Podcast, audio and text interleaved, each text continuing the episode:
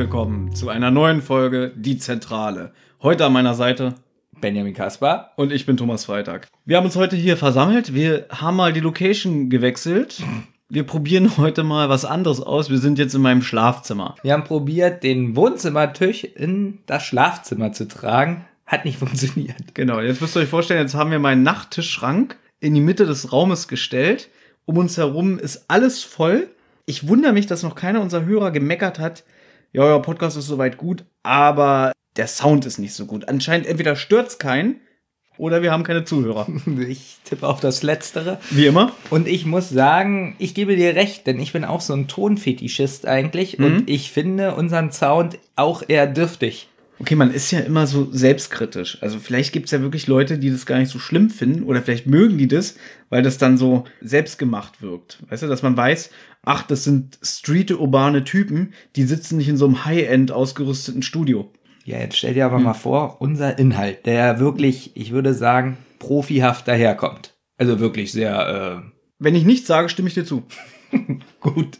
Und jetzt stell dir mal vor, mit einer super Tonqualität. Wir wären auf Platz eins überall auf der Welt. Ja. Auch bei den Wahlen. Ja. Wie gesagt, ich kann mich wieder nur an dieser Stelle wiederholen. Wenn ich so manche Podcasts höre, muss ich ausmachen, weil mir der Ton zu schlecht ist. Weil die skypen, denn dann hat einer so ein schlechtes Mikrofon, so wie wir damals, 2000, dieses 15-Mark-Mikrofon von Karstadt. Ja. Mit einem Kabel, was 30 Zentimeter lang war. Man musste sich bücken, um reinzusprechen. Da haben wir jetzt hier eine, okay, haben wir wirklich eine Verbesserung. Ich schaue mir gerade dieses Mikrofon an, was mit dieser Band. ja, du musst dir Ähm, vorstellen, das ja. ist jetzt die insgesamt zehnte Folge oder die neunte Folge Zentrale, die wir damit aufnehmen. Und dann hatten wir noch ein paar andere Sachen damit aufgenommen. Und jetzt ist der Scheiß schon gebrochen, dass ich es mit Tesaband, diese Halterung, ähm, flicken musste. Man muss ja dazu sagen, die Folgen, die wir zu dritt aufgenommen haben mit unserem guten Freund Olli. Oh, da musstest du aber gerade überlegen, ne, wie du es formulierst. Ja, Freund und gut. Aber wir verfallen wieder an alte Muster. Ja, ich wollte nur sagen, ähm, da haben wir ja mein Mikrofon benutzt, Mhm. weil ich glaube, dass da der Ton besser ist bei drei Leuten. Und dieses Mikrofon ist einfach weg. Das verstehe ich aber auch immer Es nicht. ist einfach Wie weg. bei dir alles. Wir könnten jetzt, ich könnte dich jetzt fragen, in all den Jahren, die ich dich kenne, wieso verschwinden diese Sachen? Ich sag nur Zahnspange. Das, okay, da, Okay, da, da, da muss man dazu sagen, ähm, ich habe sie nicht, schon, ich habe sie verbummelt, aber wir wissen ja, wo sie aufgetaucht ist. Ja, wo? Ja, im Blumentopf. Ja, das, Ja, aber jetzt mal ganz ehrlich, glaubst du, dass ich die selber in einen Blumentopf gelegt habe? ja, Warum? weil du manchmal ein sehr verwirrter, äh, extrem komischer Mensch bist. aber trotzdem lege ich keine Zahnspangen in Blumentöpfe. Aber hast du denn jetzt auch alles bei dir zu Hause abgesucht? Nach dem Mikrofon? Ich habe wirklich, also ich habe ein Zimmer, wo es zu 95 Prozent liegen müsste und da habe ich wirklich schon sehr viel umgeräumt. Es ist einfach nicht da. Ich verstehe es nicht. Hast du auch einen Blumentopf nachgeschaut? Nein. Dann tu das bitte zum nächsten Mal. Und wenn sie da ist, dann kriege ich 100 Mark. Also ich will wirklich 100 Mark. Marc, Hast du gerade gefurzt? hm, das ist der Stuhl. Ach, das der, ist der Stuhl. Jedenfalls, wir sitzen in meinem Schlafzimmer, wir haben beide keine Hosen an. Nein, eine Sache davon war gelogen. Und äh, wir besprechen heute mal wieder eine Drei-Fragezeichen-Folge. Und nachdem wir, wir beide die letzten Male aktuelle Hörspiele besprochen haben, einmal die 197 im Auge des Sturms und die deine anscheinend derzeitige Lieblingsfolge. die Legende der Gaukler. Ich verstehe das nicht. Das ist wirklich deine Lieblingsfolge. Es ist nicht, also meine Lieblingsfolge, das wissen ja nun die äh, Hörer, ist der Gockel. Ja, okay. Da, also das kann ich auch durchaus nachvollziehen. Ich habe aber jetzt Kritiken gehört, ähm, die sagen, der Gockel ist auch irgendwie scheiße. Ja, das sind so diese ewig gestrigen. Die ewig gestrigen. So. Und jetzt muss ich wirklich nochmal sagen, dass ich äh, die Legende der Gaukler, also die erste halbe Stunde, ist wirklich fast eine 10 von 10. Gut. Ich finde die Atmosphäre wirklich super. Ich habe ja schon gesagt, die Zirkusmusik und ähm, Du, wenn das für dich so ist, dann respektiere ich das. Und ich wünsche mir von dir den gleichen Respekt, den ich dir gegenüberbringe. Besonders bei dieser heutigen Folgenbesprechung. wie hieß denn die, äh, die äh, Folge? Wir hören heute eine Folge der allerersten Stunde und zwar Folge 7, Der unheimliche Drache.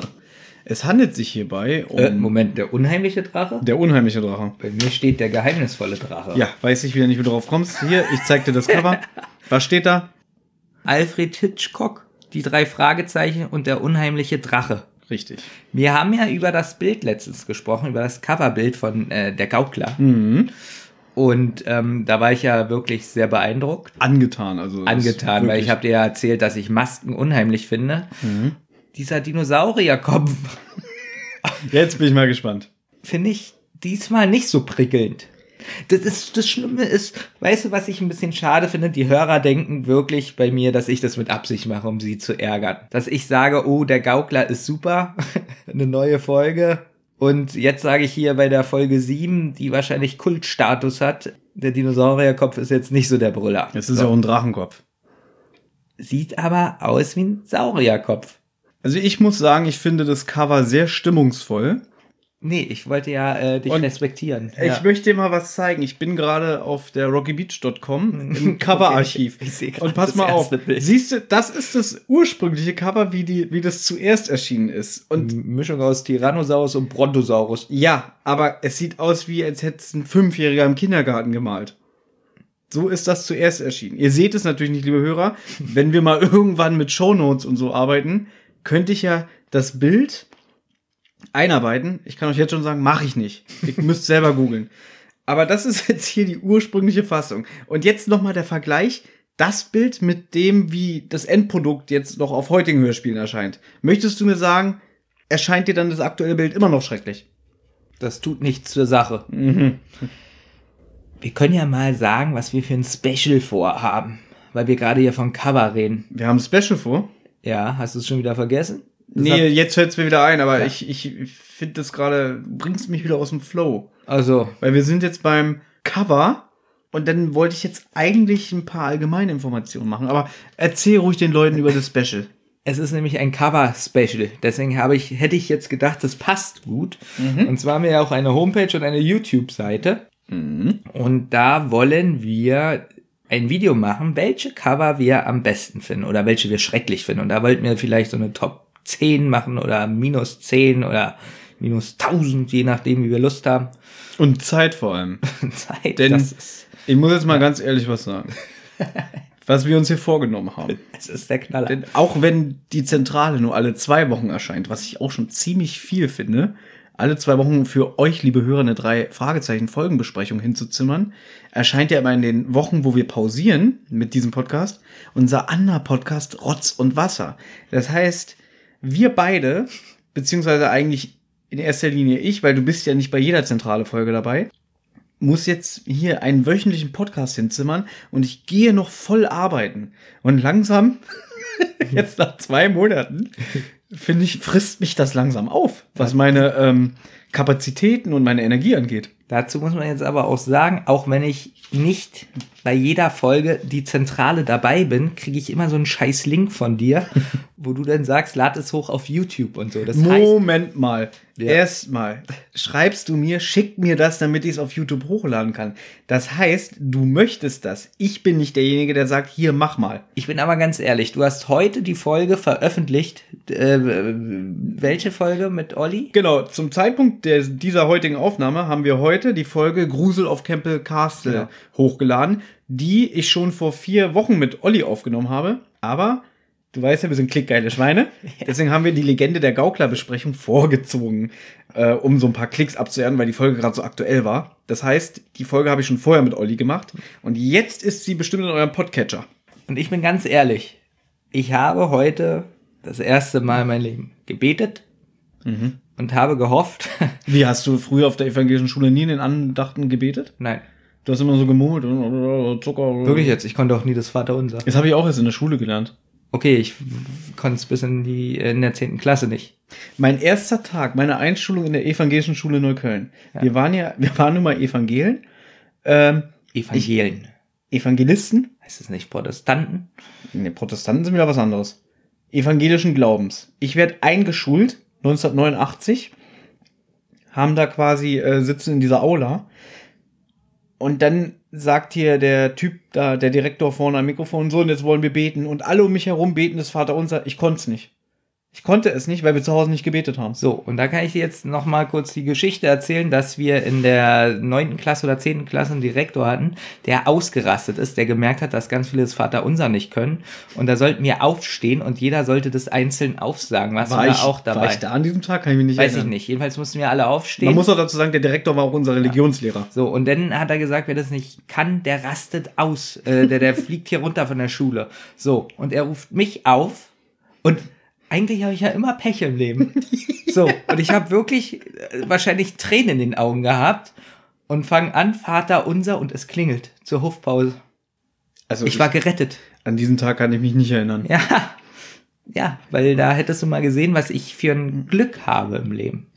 Ja, Benjamin heißt ja auch Sohn des Glücks. Sohn des Glücks, genau. Genau. Jedenfalls habe ich heute gebetet, Mhm. dass du vergisst, mir den Link zu schicken, ähm, um die Folge mit Olli runterzuladen, damit ich sie nicht auf YouTube hochladen muss. Weil du keine Lust drauf Ich hast. keine Lust darauf. Man muss jetzt dazu sagen, ich krieg ja die Folge als MP3 und sie um und um sie auf YouTube hochzuladen, muss ich sie im Magix Video Maker umwandeln, da lauter Infos reinschreiben und weiß ich nicht. Das dauert zwei bis drei Stunden. Und dann noch selbst das Hochladen auf YouTube, das ist alles sowas von anstrengend. Wann ist diese langweilige Geschichte endlich vorbei? Jetzt. Danke. Denn die Leute wollen ja hören, wie wir über drei Fragezeichen sprechen. Nur noch mal zur Erinnerung, wir besprechen heute den unheimlichen Drachen. Ich möchte nichts vorwegnehmen, wie ich zu dieser Folge stehe. Aber vielleicht hört man schon an meinem Grinsen in meiner Stimme. Man muss auch dazu sagen, du hast ja wieder deine Hausaufgaben nicht gemacht. Was? Die hast du hier nachgeholt. Die Aufgabe war, die Folge hören, hierher kommen, Podcast machen. Wir wollten uns ursprünglich heute um 17 Uhr treffen. Es ist jetzt 20.39 Uhr, weil du die Folge noch vorhin in meinem Wohnzimmer noch zu Ende gehört hast. Und wenn ich sage zu Ende hören, du hast nur die ersten drei Minuten gehört. Von einer 45-Minuten-Folge. Also ich habe dir das jetzt schon ein paar Mal heute erklärt, da kannst du jetzt noch so rummaulen, wie du willst. Ich habe meine Bluetooth-Kopfhörer mitgebracht, äh, also zur Arbeit mitgenommen und wollte sie in der Pause und auf dem Weg zu dir und in einem Café danach ganz entspannt hören. Nur die Bluetooth-Kopfhörer, ich mache sie an und dann macht es dü dü dü aus. Tja. Und warum? Jetzt ist mir nämlich auch eingefallen, warum. Und diesen Fehler mache ich tausendmal. Ich bin ja ein Mensch, der ganz oft Strom spart zu Hause und immer die Steckleisten ausmacht und Stecker zieht und so. Und ich Idiot. Das ist wirklich, das ist ja schon so, das ist peinlich, das zu erzählen eigentlich. Denn ich mache meine scheiß Bluetooth-Kopfhörer, steck ich an und mach dann die Steckleiste aus. Weil ich denke, so in der Nacht kann ich ja Strom sparen. Ich wollte aber über Nacht die Kopfhörer aufladen. Tja, ein richtiger Sparfuchs. Ein richtiger Schlaufuchs auch. Auch Schlaufuchs. Schlausparfuchs. Aber hör auf mit Strom und Akku. Wirklich, heute war, ich habe schon wieder so eine scheiß Laune. Ihr müsst euch vorstellen, ich habe einen ganz alten Laptop. Das ist quasi der Freizeit äh.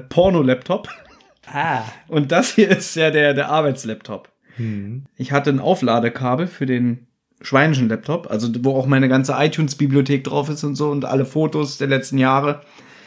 Ja, und jetzt ist aber von dem Aufladegerät quasi, von dem, das Kabel ist, äh, Das ist einfach abgerissen. es ist abgerissen, weil es schon so zerknickt war, weil ich es gebraucht mal geschenkt bekommen habe. Ja, und dann war ich heute, erst war ich bei Medimax, wollte mir da so ein neuen, äh, neues Aufladekabel mit Adaptern kaufen, hat nicht gepasst. Der Verkäufer war auch sehr, sehr unfreundlich, der mir das ähm, angeboten hat. Als ich zurück bin, habe ich schon wieder so das Schlimmste vermutet. Ich kriege jetzt mein Geld nicht wieder, weil ich das schon geöffnet habe. Die Verpackungen, die sagen, ja, können wir nicht mehr verkaufen. Es war wirklich, muss ich jetzt mal sagen, die freundlichste Verkäuferin in den letzten zehn Jahren, die mich dann da bei der Info bedient hat. Muss ich wirklich sagen. Medimax Ringcenter Frankfurt Allee. Dann bin ich zum Alexanderplatz gefahren, in das Saturn, hatte dann da einen, der hat alles ausgepackt und äh, hat mir das gezeigt, hat sogar diesen Adapter reingepackt in meinen, ich habe einen Sony Vario. Und dann gucken Sie mal, passt. Habe ich dann gekauft, das war, hat er mir auch 5 Euro weniger gegeben, weil die Packung schon halb zerstört war. Ich komme hier zu Hause an, es funktioniert nicht. Wirklich, ich habe so einen Hals. Wann ist diese langweilige Geschichte vorbei? Jetzt. Ich wollte damit nur sagen, dass mein Tag heute wirklich, ich wollte die eigentlich schon absagen, weil mich das so in Mitleidenschaft gezogen hat von meiner Laune. Aber das gehört nicht hierzu. Wir kommen jetzt endlich zur Folgenbesprechung. Die meisten Hörer schalten jetzt ab.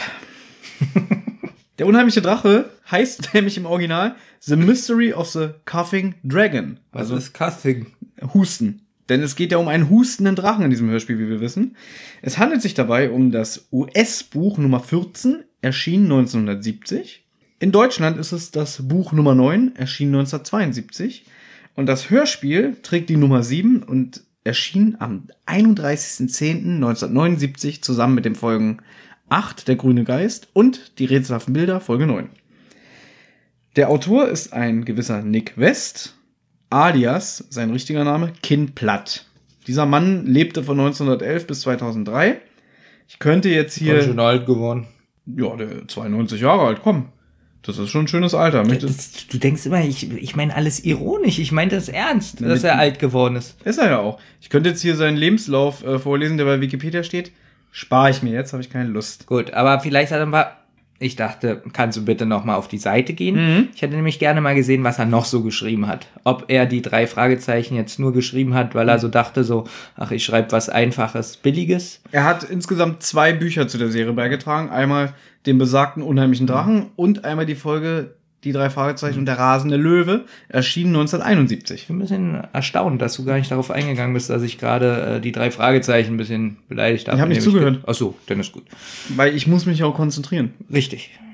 Also was hat er? Heatman hat er geschrieben, 75. Ich, ich finde hier diesen, diese, also man merkt, es gibt wohl nur ganz wenig Informationen über den äh, in der deutschen Wikipedia. 1911 wurde er als Sohn von Daniel und Etta Platt in New York geboren. Er hatte eine schwere Jugend lief mit sieben von zu Hause weg und mit zehn zeichnete er den ganzen Tag. Er kopierte Cartoons und träumte davon, selbst ein großer Zeichner zu werden. Warum wollte er denn, äh, hat er sein, oder überhaupt ein Pseudonym benutzt? Er hatte wohl mehrere Pseudonyme. War es ihm peinlich? Gibt es doch manchmal, dass so Leute, die mit einem Pseudonym arbeiten, dann nicht mit der Serie in Verbindung gebracht werden wollen, aber trotzdem gerne das Geld einkassieren. Naja, Stephen King hat das ja zum Beispiel gemacht als äh, Richard Bachmann weil er sehen wollte, ob er trotzdem erfolgreich ist, wenn er unter einem anderen Namen schreibt. Und da waren eigentlich in den Büchern meistens die Horroraspekte draußen. Ja, aber man muss ja auch dazu sagen, dass die Richard Bachmann Bücher ja viel brutaler auch sind. Mm. Und da war er doch noch relativ am Anfang seiner Karriere, als er die rausgebracht hat, oder? Aber er war schon erfolgreich. Er war schon erfolgreich, aber trotzdem, glaube ich, hatte er Angst, dass es ihm, dass es seinem Ruf schaden kann, wenn er die Bücher veröffentlicht, weil die halt ein bisschen anders vom Stil sind, oder? So habe ich es immer verstanden. Na, sie hatten halt nicht so dieses Horrorthema. Ja, aber die sind ziemlich brutal, die Bücher. Die Richard Bachmann. Naja, aber können Sie jetzt nicht sagen, dass die Stephen King Bücher nicht brutal sind. Die wären später brutaler, bin ich der Meinung. Na. Also so, ich ja. finde ja, die besten Bücher hat er ja Mitte 70er bis Mitte 80er geschrieben. Ja. Danach wurde er ziemlich ja. weich. Aber meinst du hier äh, Nick West? Nee, Jack Lennon? Nee, wie hieß er? Im, im richtigen Leben hieß er Kin Platt. Kin Platt. Meinst du, der hat das gemacht, weil er sich geschämt hat? Das weiß ich nicht. Ich kann es nicht sagen, ich kenne ihn nicht persönlich. Warum, okay, warum Und die Wikipedia gibt es nicht. nicht richtig. Ich habe doch recherchiert, Mann. Du darfst doch nicht vergessen, wir müssen ja auch nicht alles so platt treten, weil die Leute irgendwann denken, das langweilt mich ein bisschen. Ja, und du gehst doch gar nicht auf meine Provokation heute ein. Mit das Absicht, weil ich habe, denn ich sag euch jetzt mal was, liebe Hörer. Oh nee, jetzt fängt das wieder an. Der Benjamin ist nämlich der Meinung, dass es langweilig ist, wenn man sich im Podcast so einfach nur so austauscht. Deswegen bringt er ab und zu immer so provozierende Sachen rein. Gleichzeitig will er mich damit verunsichern und mich in so eine Ecke manövrieren und dass ich dann schlecht wegkomme also, und er dann so am Ende sagen kann, na Thomas, da hast du dich aber nicht gut vorbereitet. Was soll jetzt die Hörer denken? Das sagt er immer wieder, immer wieder unterstellt ja. er mir das. Und es stimmt. Ja, aber irgendwann. Du hast ja gesagt, es stimmt. Und äh, jetzt sagst du sowas und die Hörer denken denn, ich sag nur, der Gaukler ist gut, um die zu ärgern. Ja. Aber, aber ganz ehrlich, glaubst du mir, dass ich wirklich den Gaukler gut fand. Ja, wenn Teil. man, ganz ehrlich, die Folge war so bescheuert. Jemand, der zugibt, er findet die gut, der kann nur die Wahrheit sagen in dem Moment. Es ist ja auch okay, es ist ja dein Stilmittel. Ich Aber den Gaukler wirklich. Darum geht's mir nicht. Es geht mir darum, als wir diesen Podcast hier begonnen haben, haben wir gesagt, wir machen das mal ein bisschen anders. Und du merkst, ich halte mich an die Formel, indem ich auf deine provozierenden Sachen nicht eingehe. Und jetzt habe ich dir gerade viel zu viel Bühne gegeben. Das stimmt gar nicht. Denn man muss dazu sagen, ich stelle ja diese Fragen oder so, damit du sagst, hey Benjamin, ich erkläre dir jetzt mal, was das Positive der Serie ist, was das Gute ist, was, damit ich den Leuten zeigen kann, warum die drei Fragezeichen so gut sind. Das ist ja nicht. Dazu komme ich, ich, doch. Ich provoziere doch gar nicht, um dich schlecht zu machen, sondern nur damit du dein, dein absolutes Brain, dein Superwissen, dass du das alles rauslässt. Das Deswegen mache ich das. Ich, ich das kommt das, doch jetzt. Ich mache das, um dich in den Mittelpunkt zu stellen. Ich weiß jetzt nicht mehr, wo ich war. Fangen wir doch einfach mit der Folgenbesprechung an. Übrigens, der Nick West, alias Kinplatt. Wie gesagt, der hat ja nur zwei Bücher zu beigesteuert. Gleich kommt ein Element, der hat zum Beispiel ganze Textpassagen aus schon vorhandenen drei Fragezeichen Büchern kopiert. In dieser Folge ist es zum Beispiel ähm, aus der verschwundene Schatz und das Gespensterschloss, beides Folgen von dem Serienerfinder Robert Arthur, bei dem er sich bedient. Und dazu kommen wir gleich, denn jetzt beginnt erstmal Szene 1. Wir befinden uns in der Zentrale. Also wir lesen heute nicht den Klappentext vor. Ich vergesse es immer wieder. Okay. Er ist sehr lang. Walte deines Amtes.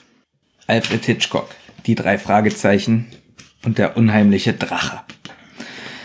Ein paar entlaufene Hunde zu suchen? Naja, das ist normalerweise kein besonders verlockender Auftrag für drei clevere Detektive.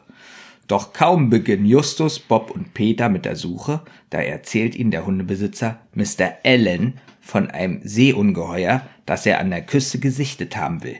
Wie bitte? Seeungeheuer? Doch Mr. Allen hat nicht gescherzt. Die drei Fragezeichen stoßen bei ihren Nachforschungen nicht nur auf einen anscheinend leibhaftigen Drachen, der unheimlich hustet, sondern auch ein mysteriöses Höhenlabyrinth auf verschiebbare Felswände, bewaffnete Froschmänner und manch andere Merkwürdigkeiten. Mann, war das ein langer Satz. Wem gehört zum Beispiel die unheimliche Stimme am Telefon? Und was ist dieser Mr. Shelby für ein Mensch? Er nennt sich Spezialist für Tricks und Späße aller Art, aber bald stellt sich heraus, dass man auch mit Tricks und Späßen entschieden zu weit gehen kann. Man merkt, das ist schon wieder ein Klappentext, der in einer der allerersten Auflagen erschienen sein muss, weil der ist ja unendlich lang und verrät ja wieder fast die ganze Folge. Wollte ich gerade sagen, man weiß ja schon, denn wer Täter sozusagen ist. Ja, Voll dumm eigentlich. es ist richtig dumm. Und dazu wollte ich auch später nochmal kommen. Aber wir machen, wir, wir, wir sind ja noch am Anfang. Die erste Szene. Es beginnt mit dem Papageien. Quack, quack, quack. Den du ja so liebst. Die drei Fragezeichen sitzen gelangweilt in ihrer Zentrale. Und da geht's schon los. Weil Peter sich beschwert, es ist nichts los, es ist zum Auswachsen. Überlegt, ob, er zum ba ob sie zum Baden gehen. Jetzt nehme ich mal das Buch als Vergleich, denn da ist ordentlich was los am Anfang der Zentrale. So hast du mir noch gar nicht erzählt. Ja, das erzähle ich dir jetzt. Ich will kurz den Anfang vorlesen. Während sie jetzt im Hörspiel gesagt haben, Mann, ist nichts los, was sollen wir denn machen? So fängt es im Buch an. Ich frage mich, sagte Justus Jonas eines Morgens, wie wir es anstellen würden, wenn wir hier in der Gegend den kühnsten Raub aller Zeiten planten. Seinen beiden Freunden waren, waren sichtlich verblüfft. Bob Andrews ließ den Stapel Kärtchen fallen, die er gerade einzeln in die alte Druckerpresse einführte. Peter Shaw, der an einem ausgedienten Radio herumbastelte, zuckte zusammen, so dass sein Schraubenzieher eine wilde Kurve beschrieb. Was hast du da gesagt? fragte Peter. Er versuchte den hässlichen Kratzer glatt zu schmögeln, den er hinten auf das hölzerne Gehäuse des Apparats gemacht hatte. Ich sagte, ich frage mich, wie wir es anstellen würden, wenn wir hier den kühnsten Raub aller Zeiten starten wollen, wiederholte Justus. Gesetzt dem Fall, wir wären Verbrechergenies. Frag dich nur weiter, sagte Peter, und vielleicht findest du dabei auch noch heraus, was mit uns passiert, wenn sie uns geschnappt haben. Ich habe mal gehört, Verbrechen zahlt sich nicht aus. Jetzt habe ich doch eben erzählt, dass der Nick West sich bedient hat bei dem anderen drei Fragezeichen Autor. Ich nehme jetzt mal die Folge Der verschwundene Schatz, die von dem Serienerfinder Robert Arthur erfunden wurde. Die ist also vor dem unheimlichen Drachen erschienen. Erste Seite. Ich möchte zu gern wissen, sagte Justus Jonas, ob wir die Regenbogenjuwelen stehlen könnten. Die Frage kam für seine beiden Freunde völlig unerwartet. Peter Shaw hätte beinahe den Lötkolben fallen lassen und Bob Andrews am Setzkasten ließ tatsächlich etwas fallen. Den Winkel, auf dem er zeilenweise einen Text für die alte Druckerpresse zusammenstellte. Was hast du gesagt? fragte er mit einem Blick ohnmächtiger Verzweiflung auf den am Boden verstreuten Bleisatz. Ich sagte, ich möchte wissen, ob wir die Regenbogenjuwelen stehlen könnten, wiederholte Justus. Das heißt, wenn wir Diebe wären. Aber das sind wir nicht, entgegnete Peter sehr bestimmt. Juwelendiebstahl ist riskant. Man wird gejagt und abgeknallt. Im Übrigen halte ich es mit dem alten Spruch, ehrlich wird am längsten. So, du merkst, es ist eigentlich fast genau derselbe Einstieg. Aber nur fast. Nur fast, aber es ist derselbe Aufbau. Beide, Peter und Bob, fummeln irgendwas im Hintergrund und erschrecken sich über diese ähm, Äußerung von Justus und lassen irgendwas fallen. Und Peter sagt in beiden Fällen, äh, ich glaube nicht, dass ich dazu geboren bin, ein Dieb zu werden oder irgendwie ein Verbrechergenie. Warum hat er das gemacht? Wer? Äh, wer? Der Autor. Ja. Wahrscheinlich, war er vielleicht doch nicht so vertraut mit den drei Detektiven oder er wollte Zeit sparen, dass er einfach Passagen kopiert hat und die umgeschrieben hat, um schneller den Roman fertigzustellen. Ich habe dir ja schon mal die Frage gestellt, ob es ähm, vielleicht ja sogar auf, es gibt ja sehr gute Internetseiten über die drei Fragezeichen. Ich habe ja schon so ein bisschen recherchiert und da komme ich immer wieder auf Rock Beach kommen. Muss man auch sagen, es ist eine der besten Seiten, was drei Fragezeichen Ja. Inhalte angeht. Auch das Forum. Ohne Ironie. Und ich habe dich ja schon mal gefragt, aber ich glaube, du konntest mir das damals nicht so genau beantworten. Gibt es eine ähm, Gegenüberstellung von der deutschen Ausgabe und von der englischen Ausgabe? Du hast mir mal gesagt, dass relativ viel gekürzt, ich will jetzt nichts Falsches sagen, aber ich glaube, relativ viel gekürzt wurde in der deutschen Ausgabe. Oder, oder Umschreibung gekürzt oder irgendwie sowas. das stimmt. Und gibt es nicht sowas, wo man so nachlesen kann, ähm, was geändert wurde? Sowas finde ich immer voll spannend. Die Rocky Beach hat es so mal gemacht, also die haben wahrscheinlich auch nicht mehr die Kapazitäten, was äh, die Leute angeht. Das ist ja alles halt ein Fan- und Hobbyprojekt. Und wenn man so guckt, gerade in den ersten Folgen, in den Büchern, guck mal hier, hier ist zum Beispiel eine Gegenüberstellung vom unheimlichen Drachen. Ja. Hier ist jetzt zum Beispiel, ich kann es ja mal kurz vorlesen, Recycling oder Plagiat. The Mystery of the Coughing Dragon war Nick Wests erstes Buch für die Three Investigators Serie. Es ist durchzogen von inhaltlichen und formalen Anleihen an bereits veröffentlichten Folgen. Einzelne Szenen entpuppen sich gar als kaum verhohlene Kopien, da Textpassagen aus früheren Folgen wortwörtlich übernommen bzw. geringfügig abgewandelt wurden. Also das, was ich zum Beispiel gerade vorgelesen habe. Die Ähnlichkeit ist so groß, dass sogar noch in der deutschen Übersetzung das jeweilige Original durchscheint. Und guck, jetzt haben die hier gegenübergestellt. Einmal verschwundene Schatz und einmal Drache. Da ist genau das, was ich gerade vorgelesen habe. I wonder, said Jupiter Jones, if we could steal the rainbow jewels. I wonder, Jupiter Jones said one morning how we would go about attempting the biggest robbery. Das haben die hier gemacht. Aber nur so die ersten Folgen. Irgendwann haben sie wahrscheinlich nicht mehr die Leute gehabt, die das bearbeitet haben. Weil sowas finde ich eigentlich immer richtig gut. Also auch bei Stephen King Büchern, so habe ich ja schon mal gesagt, ich mag das immer, wenn ich so äh, mir durchlesen kann, was wurde bei der Übersetzung falsch gemacht oder geändert oder was musste geändert werden, damit es im deutschen Sinn ergibt oder Mhm. Wortspiele oder bei Terry Pratchett Büchern kennst du ja bestimmt auch so. ja, habe ich ein ähm, paar gelesen. Gen genau, aber ich weiß nicht, ob du es auch kennst, ähm, Wortspiele auf Englisch und im Deutschen, wie das so geändert wurde und so. Ich finde das immer richtig, wirklich interessant. Aber das ist ja ganz oft so, dass du gewisse Dinge nicht eindeutig ins Deutsche übertragen kannst. Ich weiß, deswegen finde ich das ja gerade so spannend. Was hat sich der Autor, also der, der Übersetzer, überlegt, ähm, um das irgendwie sinnvoll noch ins Deutsche zu bringen? Oder hat er vielleicht komplette Seiten verändert? Das gibt es ja auch. Und dann gibt's aber halt immer die Kandidaten, die sich darüber beschweren, äh, das Original wurde verändert, das geht doch nicht. Wo ich mal denke, ja, wie würdet ihr es denn machen? Es geht manchmal nicht anders. Richtig. Und eigentlich sind viele Übersetzer, es gibt auch schlechte Übersetzungen, aber viele sind eigentlich auch richtige Künstler, muss man dazu sagen. Ernsthaft. Also man meckert immer über, über Synchronwerke, über übersetzte Bücher und so. Aber manchmal denke ich, es ist auch leicht übertrieben. Find, oder findest du es nicht so? Na doch, wir sprechen ja auch manchmal so über Synchronsachen. Man erkennt, was billig ist und schlecht oder was einfach anders nicht ging. Genau, aber ich sag mal so, wenn dann, wenn irgendein Wortspiel im Original nicht ins Deutsche übertragen werden kann, dass sie dann einfach ein bekanntes deutsches Wortspiel nehmen, was dann trotzdem immer noch Sinn ergibt. Vielleicht, dass man sagen kann, öh, der sagt ja was ganz anderes im Original, aber dass es trotzdem immer noch das rund macht am Ende. Schlechte Beispiele sind zum Beispiel bei einer schrecklich netten Familie das eingedeutschte, ähm, na, in den ganz alten Folgen von Schreckende Familie, so zweite Staffel, weiß ich nicht, dann sagt im Original der Moderator, weil Peggy gerade Fernsehen guckt, oh, da ist ja Oprah Winfrey. Jetzt darf man nicht vergessen, das ist alles zu einer Zeit entstanden, wo es noch kein wirkliches Internet gab und äh, das deutsche Fernsehpublikum damals nicht so vertraut war mit den Bekannten oder Celebrities äh, aus den USA. Was sagen sie im Deutschen? Oh, da ist ja Klaus-Jürgen Wusso der damals der Hauptdarsteller in der Schwarzwaldklinik war. Heute belächelt man das, aber damals haben die Leute bestimmt gelacht, weil sie genau wussten, was gemeint ist. Und ich finde es nicht schlimm. Na klar, lache ich mich heute kaputt, weil ich denke, wer kennt denn noch die Schwarzwaldklinik?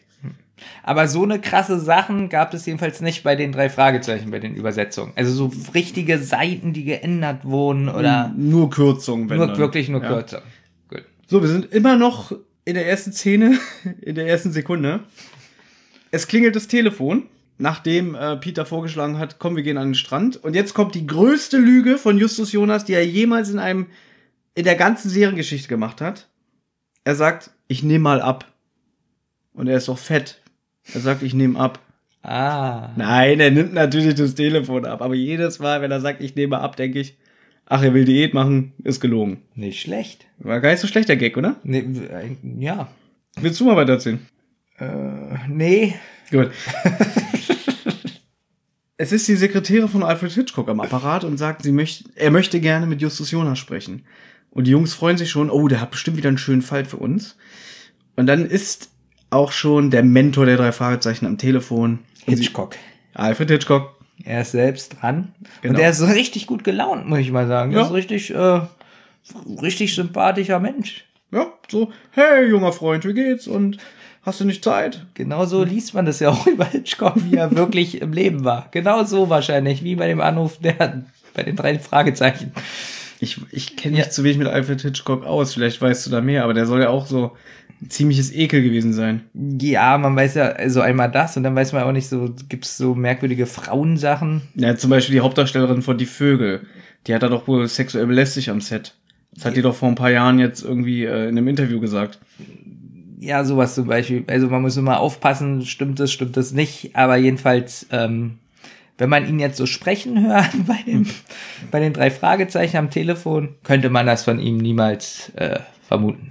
Wenn, was ich jetzt sage, da wirst du gleich wieder sagen, ach, aber es handelt sich ja hier um einen fiktiven Alfred Hitchcock. Wirklich? Und nicht um die echte Person. Ich muss dir das erklären. Oder Und, die, und der Oder- spricht gar nicht Deutsch. Nein, der spricht nicht Deutsch. Wirklich? Aber vielleicht hast du wirklich gedacht, Mensch, haben die den echten Alfred Hitchcock bekommen? Also man muss, ich weiß, du verwechselst das manchmal ganz gerne, deswegen sage ich dir das jetzt. Jetzt. Ja, es ist ein Schauspieler, der so tut, er wäre Alfred Hitchcock. Ich weiß nicht, ob ich dir das glauben kann. Weil das- er spricht ja. Ja, er sagt, er ist Alfred Hitchcock. Er muss es sein. Ja. Na, die halten jedenfalls so ein bisschen Smalltalk und er beauftragt die Jungs mit einem neuen Fall. Wir haben hier übrigens schon eine Parallele zum Gespensterschloss, wie ich finde, denn da ruft ja im Hörspiel auch am Anfang Alfred Hitchcock an und erzählt genau den gleichen Schmarrn. Er würde die Jungs gerne mit was beauftragen. Hier ist es aber ein bisschen anders. Ein Freund von Alfred Hitchcock ist der Hund weggelaufen. Übrigens ist dir aufgefallen, wie hochgestochen Justus mit ihm redet.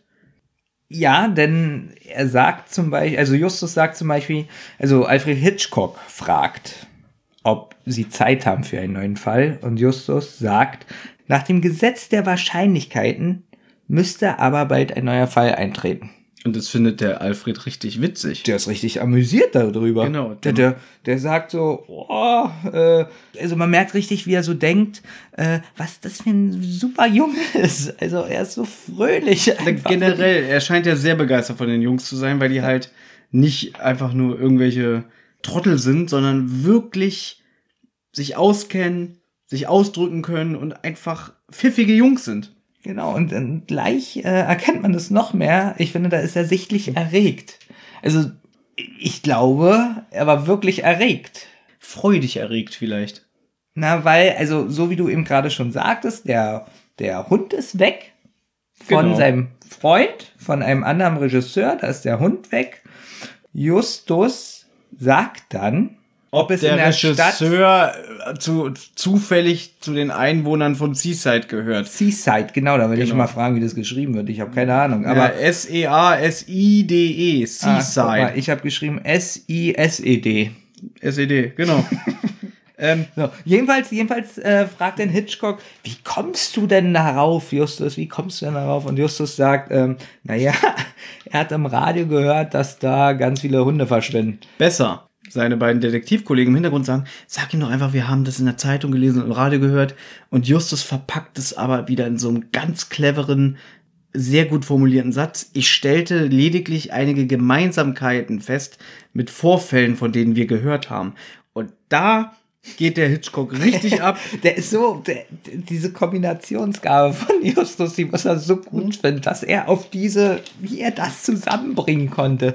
Also, er ist schon so glücklich. Aber darf ich was dazu sagen? ja, Wir sind ja hier bei Folge 7. Ja. Und das ist für mich der Kern der Serie. Also, das ist für mich, was die Serie ausmacht. Wie Justus sich ausdrückt, in Kombination mit dem Alter der Sprecher, finde ich das einfach. Ich fühle mich in dieser Epoche, in dieser Phase wohl, wenn ich da zuhöre. Ich muss- Es hat ja auch was Warmes, was Schönes. Ich, ich Ja. will das jetzt auch gar nicht negativ sagen. Ja. Es ist ja was Warmes, was Herzliches und deshalb äh, hat es ja was Schönes. Und gerade so als Kind, wenn da so ein netter alter Onkel anruft, oh Gott, jetzt geht's doch wieder in die Richtung. Ich sehe ihn nicht als netten alten Onkel, ich sehe ihn eigentlich wirklich so als Mentor oder so als Schirmherr, der über allem sitzt. Und das macht ja auch die ersten Folgen aus, dass quasi Alfred Hitchcock in den ersten 20 Folgen einfach immer wieder der Bezugspunkt von den Jungs ist. Und in den Hörspielen ist das eigentlich sogar noch ziemlich äh, rausgelassen worden. Aber in den Büchern ist er einer derjenigen, der ihm meistens den, die Fälle zusteuert. Ja, aber als Kind hast du doch trotzdem gedacht, so netter alter Onkel, du wusstest doch gar nicht, wer Hitchcock ist, oder? Doch, ich glaube, ich wusste schon, wer Alfred Hitchcock ist, weil meine Mutter, glaube ich, Alfred Hitchcock-Filme gesehen hat. Und deswegen hatte ich einen Bezug dazu. Und dann immer dieses charakteristische Bild. Hier, wie er so nachdenklich so sein Kinn auf seinen Mittelfinger abstützt und den anderen Finger so an die Wange gedrückt, wie er so nachdenklich guckt. Also du hast dir den wirklich vorgestellt, den Regisseur. Ich habe immer gedacht, das ist wirklich Alfred Hitchcock. Bis ich dann viele Jahre später erfahren habe, dass der überhaupt nichts mit der Serie zu tun hatte, sondern einfach nur der Robert Arthur, der Serienerfinder, Alfred Hitchcock kannte durch eine Zusammenarbeit und ihn gefragt hat, ob er quasi seinen Namen nutzen kann, um das besser zu verkaufen. Das ist total verrückt, denn ich kenne ja natürlich die Buchcover auch, auch wenn ich es nicht gelesen habe oder die Hörspielkassettencover. Wenn ich dieses Bild gesehen habe, habe ich nicht an Alfred Hitchcock gedacht. Genau, und für mich war eigentlich immer drei und Alfred Hitchcock eins. Aber jetzt kommt der Witz. Jetzt habe ich ja diese ähm, jetzt zwei Folgen der Hörspiele gehört, wo er spricht. Mhm. Und da habe ich gedacht, das ist Alfred Hitchcock, weil es ja seine echte Stimme ist. Also da war er wirklich da. Ich habe ihn auch immer vor mir gesehen, als ich die Hörspiele gehört habe. Dass es wirklich Alfred Hitchcock ist. Aber jetzt muss ich noch mal fragen, er ist es nicht. Nein, das hatten wir schon. Es ist wirklich. Es ist nicht der echte Alfred Hitchcock. Was ein bisschen schade ist. Nein, es ist Peter Passetti, der Sprecher. Der aber den äh, guten Alfred sehr warm, aber auch so ein bisschen forsch oder barsch ausdrücken kann. Es gibt nämlich noch andere Folgen, wo er mal mehr oder weniger einen kleinen Ausraster hat. Aber dazu kommen wir vielleicht irgendwann mal. Wir müssen jetzt hier mal weiterkommen. ja, Hitchcock ist noch mal erregt. Nee, das Der- hatten wir schon. Der ist jetzt nach Justus ja, die ganze Sätzen. Zeit- Ja, weil Justus halt sagt, er glaubt nicht, dass es nur um die Hunde geht oder um seinen Hund von dem Regisseur. Weil Alfred Hitchcock sagt, das Problem ist anscheinend ein Hund. Und Justus merkt, sie betonen das Wort anscheinend so auffällig. Und dann sagt Und Hitchcock wieder, das ist ja, also Ja. mein Junge, das ist ja wirklich, das ist der, unglaublich. der geht richtig ab. Also, Ja. was dir halt auffällt, Junge. Also, hier, hier hast du fünf Mark. Hol mir mal eine Schachtel Kippen, den Rest darfst du behalten.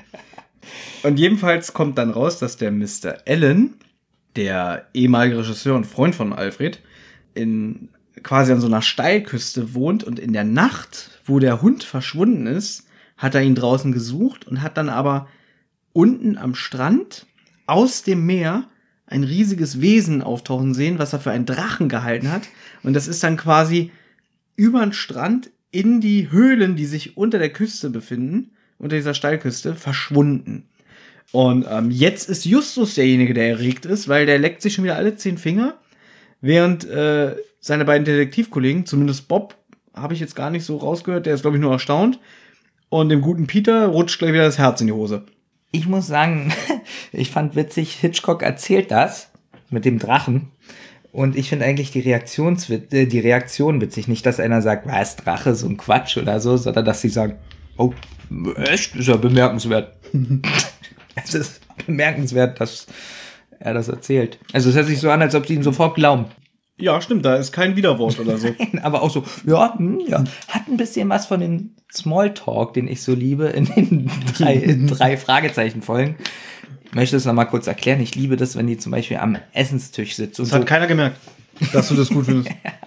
wenn die am Essenstisch sitzen und so Smalltalk halt so, und ähm, ja, der Fall ist nicht schlecht, ja, wie geht's dir, schöne Haare. Also ich liebe es. Und hier ist es auch so ein bisschen so, Hitchcock erzählt, äh, Aber in so einer. Light-Version, wenn man ehrlich ist, weil die Serie ja ist ja hier noch relativ jung.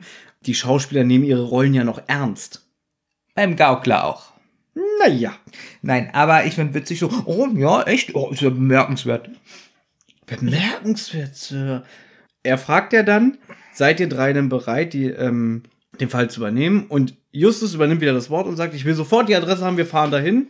Während der gute Peter nicht zum ersten Mal seine Zweifel hier einbringt. Es kommt Übergangsmusik. Jetzt muss man dazu sagen, ich habe es ja endlich mal geschafft, dass du die Folge mehr oder weniger jetzt mal im Original gehört hast. Während in der alten Abmischung hier fröhliche Musik kommt, kommt in der Neuabmischung erstmal so ein Zwei Lieder. Zwei Lieder. Einmal dieses, äh, das nennt sich auch, glaube ich, ein Fall für die drei Detektive-Theme intern. In der alten Abmischung übrigens auch, aber dieses, die, da ist es diese gepfiffene Musik. Die Eltern unter uns kennen sie bestimmt. Und dann kommt aber in der neuen Abmischung so eine düstere Musik. Und da muss ich jetzt auch sagen, ja, ich liebe natürlich die alte Musikfassung mehr. Aber dieses Düstere in der Neuabmischung trägt ein bisschen mehr zum Titel der Folge bei, was die Atmosphäre angeht. Weil es geht ja hier um einen unheimlichen Drachen, also um ein Monster. Jetzt muss man dazu sagen, als Kind findet man aber sicherlich alte, fröhliche Musik toll. Also in so einem Hörspiel so. Also von der Atmosphäre her kann ich mir schon vorstellen, dass das irgendwie was Positives bewirkt. Es kommt es ja- ja auch. Es kommt ja auch düstere Musik in dem Hörspiel noch weiter vor, aber hier ist es erstmal so was Fröhliches, ein fröhliches Thema, was aber für mich sehr zur Atmosphäre beiträgt, weil der Szenenwechsel jetzt stattfindet. Man hört ja dann im Hintergrund, dass die Jungs sich eben jetzt am Meer befinden. Man hört Möwen, man hört Meeresrauschen und das hat die Folge für mich immer sehr aufgewertet, weil mir die Atmosphäre wirklich vermittelt hat, Mensch, das ist kalifornisches Wetter, wo wir uns befinden. Wie möchtest du jetzt, wie ich es ausdrücke, ausdrücke, dass ich sage, die neue Musik finde ich besser oder dass die alte Musik schlechter ist? Es hört sich eigentlich besser an, wenn ich sage, die neue Musik ist besser. Ja, diplomatisch gesehen Ja. Weil, weil wenn ich schon wieder sage, dass die alte Musik schlechter ist, kommt dann schon wieder Hass entgegen, oder? Ja, aber wieso ist sie denn schlechter? Einfach weil sie dir nicht gefallen hat oder weil du denkst, die passt mir nicht von der Umsetzung her? Also ich finde es gut, dass es zwei Musikstücke sind und das erste Musikstück zu, also das ist so, hat auch noch so positive Atmosphäre, finde ich. So hat irgendwie was Schönes. Und dieser Schnitt zu der neuen Musik, dass es dann unheimlich wird, passt einfach so zu dem Szenenwechsel. Ich bin ja kein Freund von den neuen Abmischungen, aber ich habe auch beide Versionen gehört und ich muss sagen, in dieser Folge ist die Mischung sehr gut gelungen. Moment, in dieser Szene. Ja, Also ich möchte jetzt nicht sagen, dass jetzt die ganzen neuen Stücke, da kommen wir noch Da zu. kommen wir noch Aber zu, weil ja. du gerade sagst, dass die Musik in der neuen Abmischung gut ist, ähm, es ist eine der besseren Folgen von den Neuabmischungen. obwohl diese drei Schrottstücke noch drin sind. Ja, weil ich sag mal so, ich kenne diese Schrottstücke, auf die du anspielst, auch schon seit ein paar Jahrzehnten, deswegen kann ich das gut ausblenden. Für jemanden, der die Serie gerade neu entdeckt und der äh, das zum ersten Mal hört, wie du, der denkt da wahrscheinlich, was ist das denn? Aber dazu kommen wir später. So, wir befinden uns jetzt in der nächsten Szene, die ich getauft habe, Besuch bei Mr. Allen.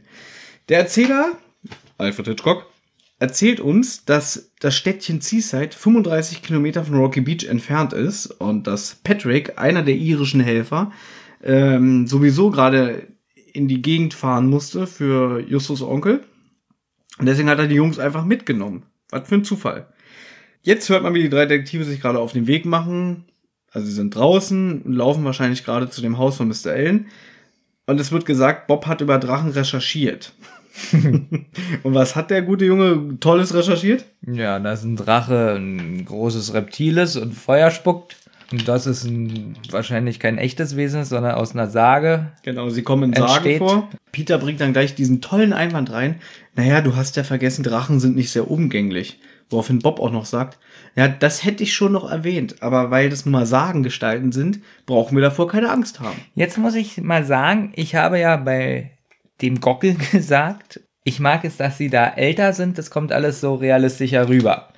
Hier finde ich aber, dadurch, dass sie ja erst zwölf sind, stimmt das? 12, 13? 12, 13, ist seine Recherche eigentlich sehr kindgerecht.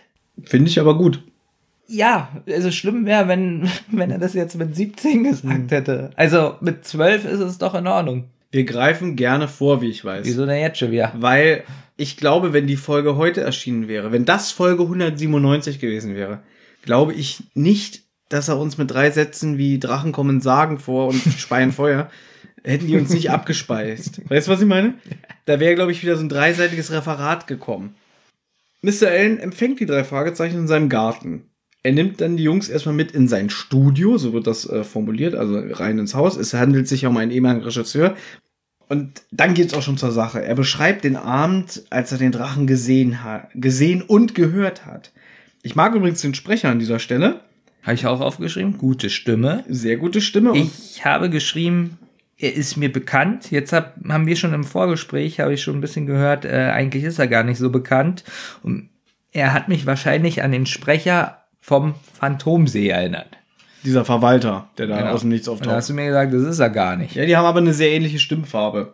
Äh, es handelt sich hierbei um Werner Cartano. Was hat der gemacht, Katano? Und warum heißt er Katano? Kommt er aus, dem, aus Japan? Nein, der hat das bekannte Kosmos-Brettspiel Die Siedler von Cartano entwickelt. Manch, zwei kleiner Witze von uns, wirklich. Das lieben die äh, Hörer. Ich finde gut, als Justus ihn darauf anspricht, irgendwie, äh, ja, wie sah denn der Drache aus oder wann haben sie denn bemerkt, wie knurrig der da wirkt. Dadurch, finde ich, gewinnt man den Eindruck, der Typ hat das gesehen, aber er glaubt da eigentlich nicht dran, deswegen hadert er so ein bisschen mit sich selber, dass er es aussprechen muss. Ja, ich hab's gesehen. Ah, es war jetzt aber kein Drache, wie man ihn im Film kennt, sondern der hat ja nur gehustet und gekrächzt. Der bringt es so rüber wie, ich habe da was gesehen, an das ich eigentlich nicht glaube. Das finde ich, bringt er sehr gut rüber. Da hatte ich ein anderes Gefühl. Ich hatte eher das Gefühl, ähm, er glaubt daran, aber ihm ist es so ein bisschen unangenehm, das zu erzählen, weil die anderen ihm das nicht glauben. Mm, Ja, es könnte eine Mischung aus beiden sein. Also ja, ich gebe dir recht, aber ich gebe natürlich in erster Linie mir recht. Und das war es eigentlich schon. Also es ist ein relativ kurzes Gespräch, was dann der Erzähler auch sagt ähm, in der nächsten Szene. Der leitet dann nämlich über und schildert, dass die Unterhaltung nicht lange ging. Also er konnte ihm nur wenig Informationen geben. Na, ich habe mir noch aufgeschrieben, ist es eine andere Szene oder sagt er es da auch noch, dass es keine Drachenschreie wie im Film sind, sondern eher ein Husten und Krächzen. Das sagt er er hat noch. es wie Asthma beschrieben. Mhm, deswegen Ja. ja auch The Mystery of the Coughing Dragon.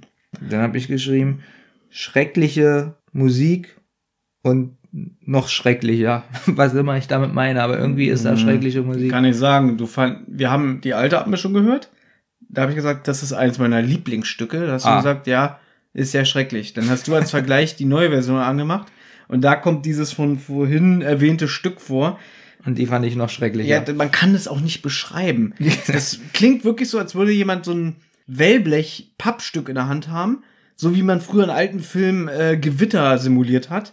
So klingt das vom Sound. also ich gehe von aus, es soll so ein Scratching-Geräusch sein von Ja. der Platte. Mhm, aber es ist aber sowas von billig und schlecht. und unmelodisch vor allem.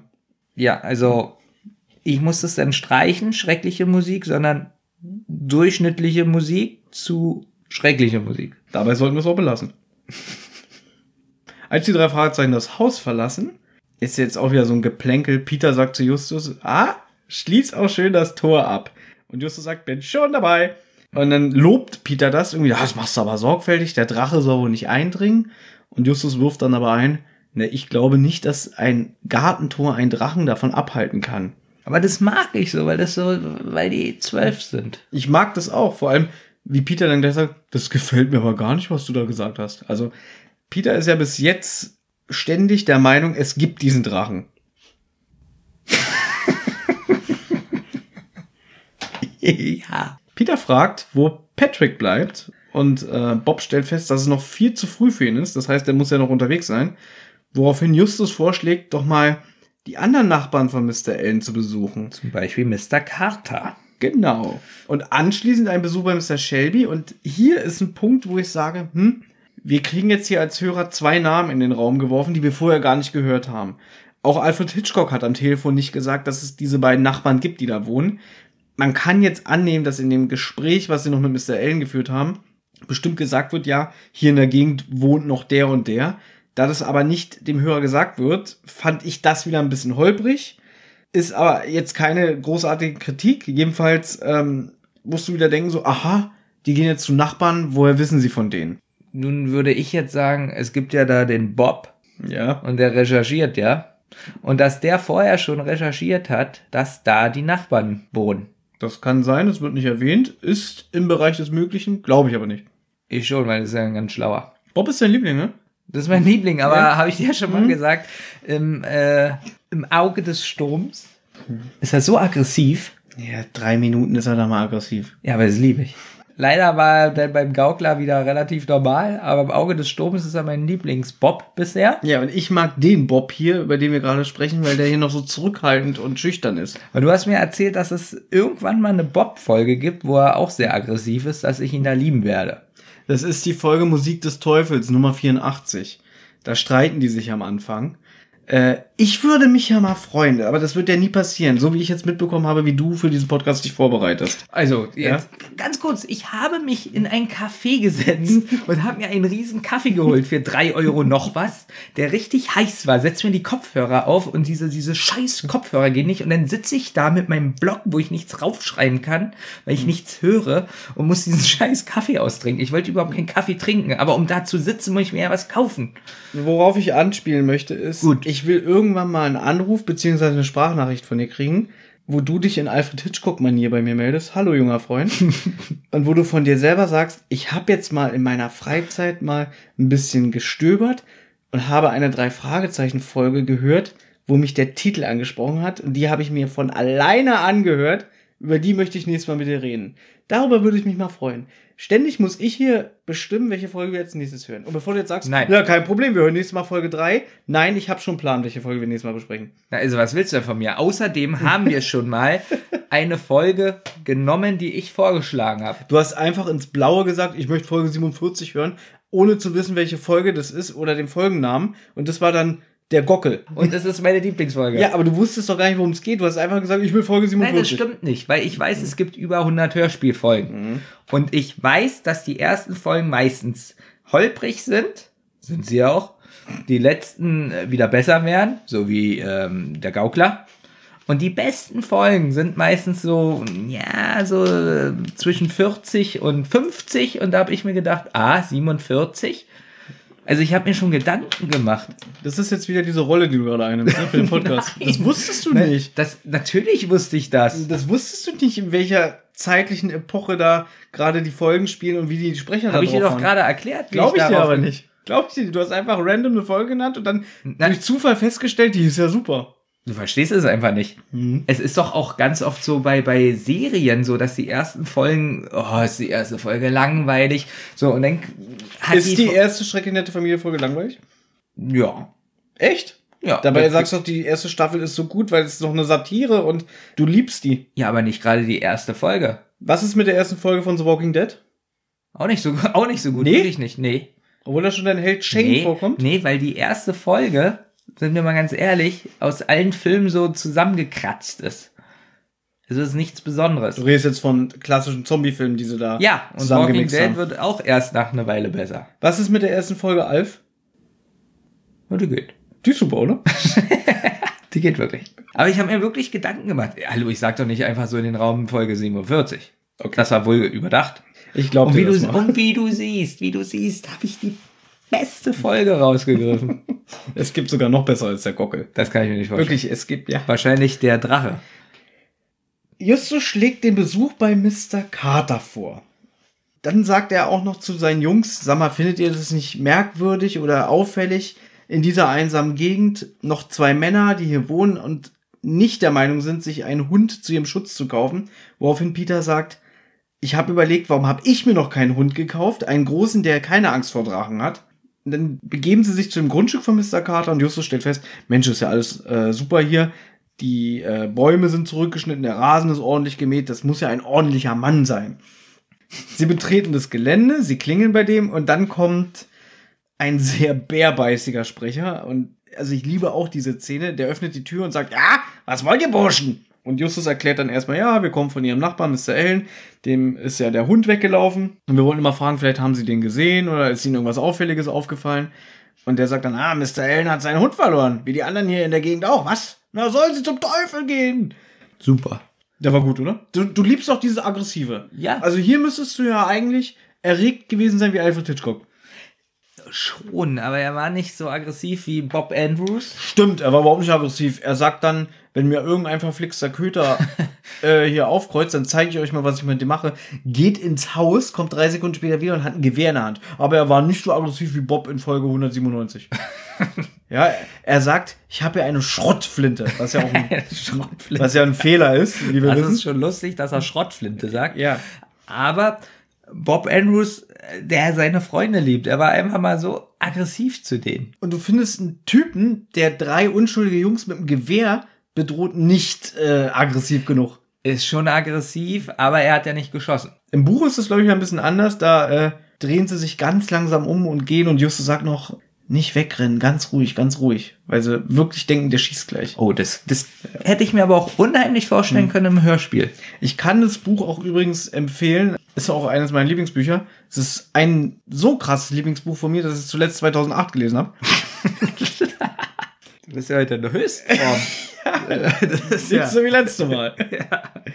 Die Szene endet jedenfalls damit, dass, dass der Mr. Carter seinen Standpunkt klar macht und sagt, wenn mir irgendein Hund hier äh, vor die Flinte läuft, ich drücke ab. Dann kommt so ein bisschen ernste, unheimliche Orchestermusik. Und sie gehen zu Mr. Shelby, zum nächsten Genau. Nachbarn. So, und hier muss ich auch wieder was zu sagen. Du hast da ja gelacht, ich habe es ja mitbekommen.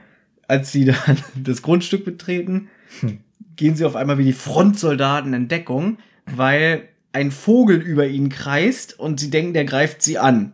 Der an Drähten hängt. Im Buch, mein Freund, da geht noch eine Menge mehr ab.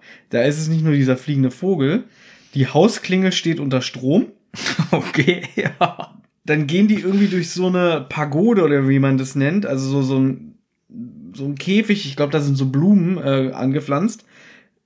Und dann geht da einfach so eine Käfigtür zu und dann sind die da ein paar Minuten gefangen. ja, ja, Ja? Das ist alles im Buch. Das ist alles im Buch und der Abschluss kommt noch, der Kröne. Das kann ich aber jetzt noch nicht mal wegnehmen. Jedenfalls ist der Vogel nur im Hörspiel. Ähm, als die sich da auf dem Boden rumlümmeln und, und sich schämen, dass sie vor diesem mechanischen Vogel in Sicherheit gegangen sind, kommt ein Mann an, der eigentlich nur die ganze Zeit vor sich hin hustet und lacht. Der, das ist der Mr. Shelby und der empuppt sich als verschrobener Mann mit eigenartigem Humor und er hustet viel und hier kam wieder einer der berühmten Fingerzeige von Alfred Hitchcock. Der Erzähler klemmt sich nämlich ein und sagt, schon wieder wird krampfhaft gehustet. Mr. Allen wird doch nicht an der Sinnestäuschung erlegen sein und seinen Nachbarn Shelby bei einem nächtlichen Bad für einen Drachen gehalten haben. Das fand ich natürlich sehr albern. Warum denn albern? Das ist doch super. Für Kinder. Du bist doch, wenn einer sagt, es ist ein Hörspiel für Kinder, Thomas. Denk doch mal drüber nach. Und für Kinder finde ich das super. Also du meinst jetzt, also auch als Kind jetzt, also mit 15, also wenn ich das jetzt, ich war kein Kind wenn mehr. ich das jetzt mit 15 gehört hätte und der Sprecher sagt auf einmal, der hustende Nachbar hätte ja der Drache sein können. Ja, vielleicht hat er ja so einen ganz großen Bademantel mit Schuppen. Na gut, das kann natürlich sein. Ähm, ich habe übrigens aufgeschrieben, dass ich dieses Husten teilweise äh, albern fand. Also nicht. Ich fand die Stimme wirklich gut, weil es Husten mal sehr geschauspielert, fand ich. Findest du? Ich Ja. finde eigentlich, der bringt das gut rüber. All- Generell muss ich sagen, gerade was so diese Epoche der Hörspiele angeht, finde ich die Sprecher wirklich durch die Bank weg alle überzeugend und äh, klasse. Wie gesagt, der Sprecher, den finde ich auch richtig gut, wie er das macht. Haben wir uns ja auch unterhalten. Denk doch Aber mal, denk doch mal an Auge des Sturms, wo die Sprecherleistungen an sich auch durchwachsen bis gut waren, aber zum Beispiel diese schreckliche Frau. Oder Legende der Gaukler, wo wir keine der Frauen auseinanderhalten konnten. Und hier hast du wirklich, hast du richtige Typen, richtige charakteristische Stimmen. Da gebe ich dir auch recht. Ich sage ja, dass es wirklich gut ist. Nur dieses Husten war so ein bisschen künstlich. Was ein bisschen peinlich ist, weil du sagst, man, die Sprecher unterscheiden sich so gut. Erzähl bitte niemals im Podcast, dass ich ganz oft Justus, Peter und Bob nicht auseinanderhalten kann, weil Brauch ich nicht, hast du gerade selber erzählt. Gut, das war der Gag. Das war der Gag. Ja. Ähm, nein. Mir fällt es schwer, gerade wenn die so kindlich sprechen, dass ich die Stimmen äh, also wirklich schwer auseinanderhalten kann. Ja, was soll ich dazu Und sagen? den aggressiven Bob. Den kenn ich hörst du gleich. immer raus, Also ne? im Alter, meine Ja. ich. Also im Folge 197. 96. Gut, Ja. erstens weißt du ja, jetzt wirst du wieder sagen, Thomas ist ein Genie, konnte ich ja Stimmen schon immer sehr gut auseinanderhalten. Du bist ein Genie, du kannst drei Stimmen auseinanderhalten. Ja, wenn Ja. man, wie oft denn noch, ich habe angefangen, diese Serie mit sieben oder acht Jahren zu hören. Und deswegen, ich bin ja damit quasi sozialisiert worden. Deswegen höre ich natürlich die Stimme raus. Ja, aber was ist denn bei mir kaputt? Ich höre ja jetzt auch schon die neunte Folge oder siebte oder keine Ahnung, wie viele Folge ich höre. Ich muss doch mal langsam sofort erkennen, wer da spricht. Holst du eigentlich die Folgen, die ich mit Olli nur höre, auch nach? Muss ich mal, ja, die eine, der Ameisenbär. Nee, wie, nee, wie hieß die? Nee, wie hieß denn die Folge? Der Ameisenmensch. Ah, Mensch. ah. Ähm, nein, da habe ich noch nicht nachgeholt. Ach so, aber schön, wie du den Satz anfängst. Ja, den Ameisenbär habe ich nicht gehört. Nein, aber ich bin ehrlich. Aber ich, du, aber du hast die Folge gehört, wie Olli und ich darüber sprechen. das habe ich gehört. Und hat dir diese Folge, so wie wir darüber geschwärmt und gesprochen haben, also hast du da das Sabbern bekommen, dass du dachtest, Mensch, die Folge muss ja super sein? Ich habe mich mit dem Gaukler da schon beschäftigt. Ach so. ja, und der Gaukler, der hat mich sehr berührt. Okay, wir halten uns wieder mit Nebensächlichkeiten auf.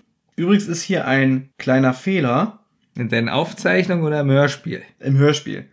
Die Jungs unterhalten sich jetzt mit dem, mit dem Mr. Shelby. Also der Erzähler sagt auch, Justus stellte ein paar Fragen, ähm, die Mr. Shelby ernsthaft probierte zu beantworten, was für ein Mann seines Kalibers schon eine großartige Leistung ist, wo man eigentlich so Informationen kriegt. Der hat jetzt die Jungs mal kurz mit einem Vogel ein bisschen in Angst und Schrecken versetzt und verarscht. Und dann wird festgestellt, der hat aber einen komischen Humor. Und der Erzähler tut jetzt so, als würden wir den schon seit Jahren kennen, dass wir genau wissen, oh, die Informationen, die er preisgibt, die sind so ernst, das muss den ja echt Mühe kosten. Hier wird irgendwie vorhergestellt, dass man den schon näher kennt, als man eigentlich tut. Der eigentliche Fehler ist aber, dass der Erzähler sagt, Justus machte eine Bemerkung, die Mr. Shelby aufhorchen lässt. Und dann sagt, Pi sagt Justus, Zitat, es ist und bleibt sonderbar, den Rest habe ich vergessen. Und dann mischt sich Peter ein und sagt, ja, was Justus ihn gerne verschweigen würde. Das heißt, eigentlich macht doch Peter die Bemerkung, die Mr. Shelby aufhorchen lässt. Das war so kompliziert, was du gerade erzählt hast, aber du hast recht. Merkst du, wie ich mich immer verbessere? ich sage nur die ersten Podcasts, ja, nö, äh, äh. Und jetzt verschachtel ich mich schon selber in meinen Sätzen. Aber ich finde es super. Mir ist es auch aufgefallen, was du gerade sagtest, aber es war mir schon, das ist mir viel zu kompliziert, das wiederzugeben. Deswegen gebe ich dir einfach recht. Ich mochte da aber übrigens schon immer Justus Reaktion, der dann so ein bisschen empört über Peter ist und sagt, sag mal, das kannst du doch nicht sagen, unsere Kunden, unsere Klienten vertrauen uns die Sachen an und du po- posaunst die einfach raus. Nee, das war doch aber richtig intelligent von den dreien.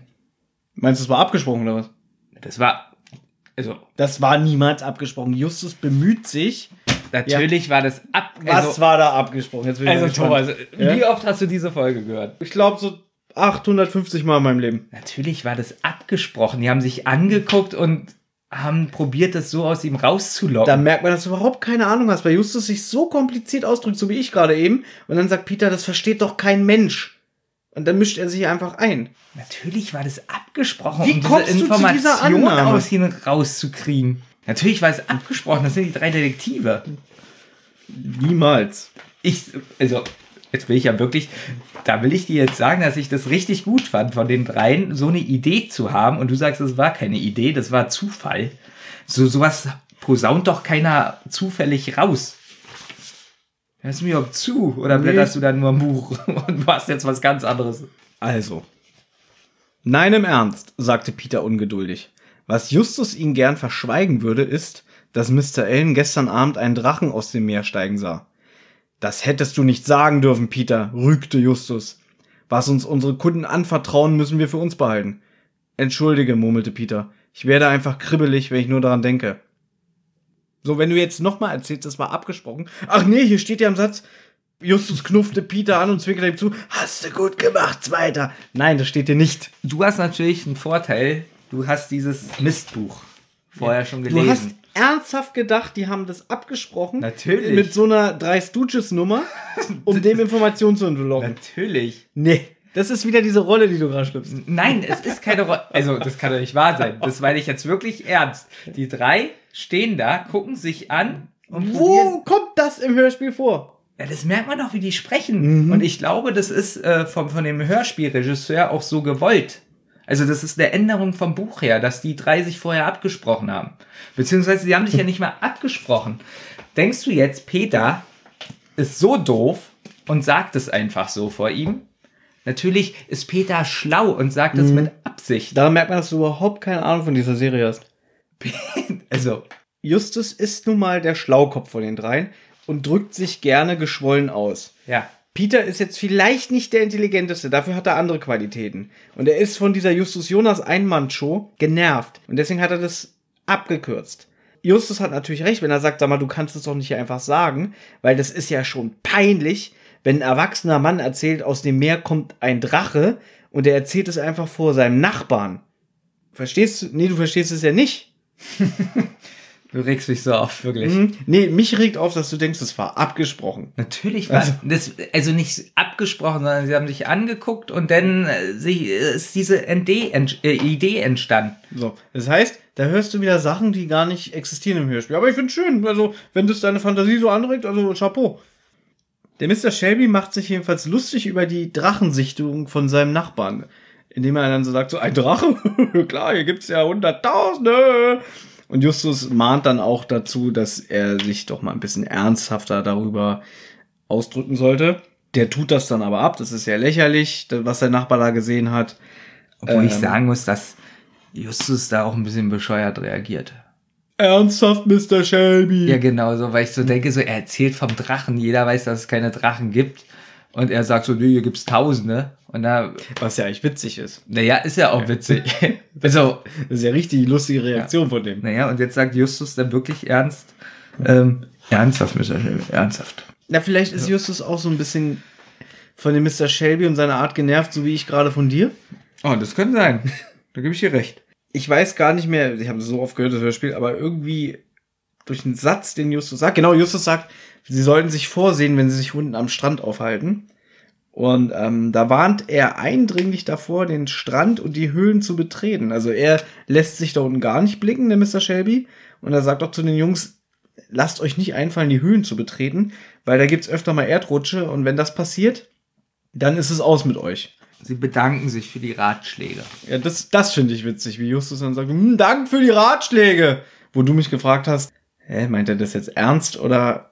Und da habe ich gesagt, nein, das klingt so ein bisschen ironisch. Ich weiß gar nicht mehr, was du gesagt hast. Ich habe gesagt, er meint es ernst. Danke für die Ratschläge. Na, er meint es auch ernst, aber er sagt es halt so ein bisschen wie, ach komm, lass mich in Ruhe. So ein bisschen so resigniert in der Stimme. Fand ich nicht, sondern richtig ernst, aufrichtig. Und das ist keine Rolle. Das meine ich wirklich ernst. Und jetzt kommt der letzte Spaß, den sich Mr. Shelby mit den Jungs erlaubt, der aber nur im Buch ist.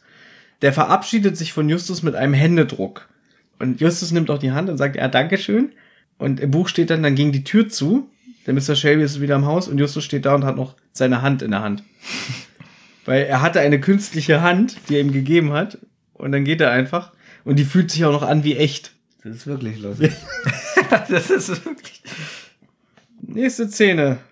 Peter drängt zum Aufbruch. Justus setzt sich aber mal wieder darüber hinweg und will die Treppe zum Strand hinuntergehen, um sich da mal vor Ort umzuschauen. Oh, du hast was Gutes ausgelassen. Das wäre, Wie Peter vorschlägt, nach Hause zu laufen. das ist witzig, das darfst du Ja, erzählen. also, ja, habe ich eigentlich gerade. Peter schlägt vor, 35 Kilometer nach Hause zu laufen. Zu joggen. Ach, zu joggen sogar. Ne, er sagt, dass wir einen kleinen Spurt einlegen. Was sind schon 35 Kilometer, wenn man am anderen Ende sich nicht vor Schrotflinten und Drachen fürchten muss? Ja, fand ich extrem lustig. Das, das fand ich wirklich lustig. Das ist ja auch witzig. ja. Aber wie gesagt, Justus übergeht das einfach und sagt, kommt, wir gehen jetzt zum Strand runter, schauen, Sie, schauen uns mal da um. Und dann flüstern so Bob und Peter so ein bisschen untereinander, dass Peter dann sagt, wie kommt's eigentlich, dass er immer alles entscheidet? Und Bob sagt dann auch so ein bisschen ironisch, naja, Justus regelt immer alles demokratisch. Mag ich sehr. Wie gesagt, macht auch so ein bisschen die ersten Folgen aus. Ich muss mal eine Sache dazu sagen. Wir sind hier für Hörspiel Folge 7 und ich finde, wenn man jetzt anfängt, die Serie zu hören, das ist so eine Folge, die so ein bisschen den Ton für die weitere Serie bestimmt, wie die so untereinander sind, äh, so ein bisschen die Charakterzeichnung. Also ich finde, wenn man so sagt, von den ersten sieben Folgen, hör dir mal die an, würde ich jetzt zum Beispiel sagen. Also da fängt es so an, dass ihre Rollen gefestigt werden. Na, da, das sind dann Sachen, die auch so später, finde ich zumindest, immer wieder aufgegriffen werden. Da zeigt sich ja wirklich schon sehr, wie Justus so einfach die immer übergeht und dass Peter ja ein extremer Schisser ist. Also das ist in der Folge natürlich extrem. Na, und Bob eigentlich immer nur so dazwischen steht. Und jetzt kommt eine sehr schöne Szene. Justus ist nämlich schon die Treppe runtergegangen. Und die beiden, keine Ahnung, also ich weiß nicht, wie hoch diese Klippe sein muss oder Steilküste. Es klingt so, als wäre er schon 20 Meter weg. Und die beiden sind aber auch schon auf der Treppe und Bob ruft Justus zu. Hey Just, was ist? Wieso geht's nicht weiter? Also Justus scheint stehen geblieben zu sein. Und der ruft dann rauf, die Treppe! So, dann kommt ein ganz billiger, in meinen Augen ganz billiger Schrei. Von Justus, muss man sagen. Äh, von Justus, genau. Und es hört sich an, als ob er so 20 Zentimeter runterfällt.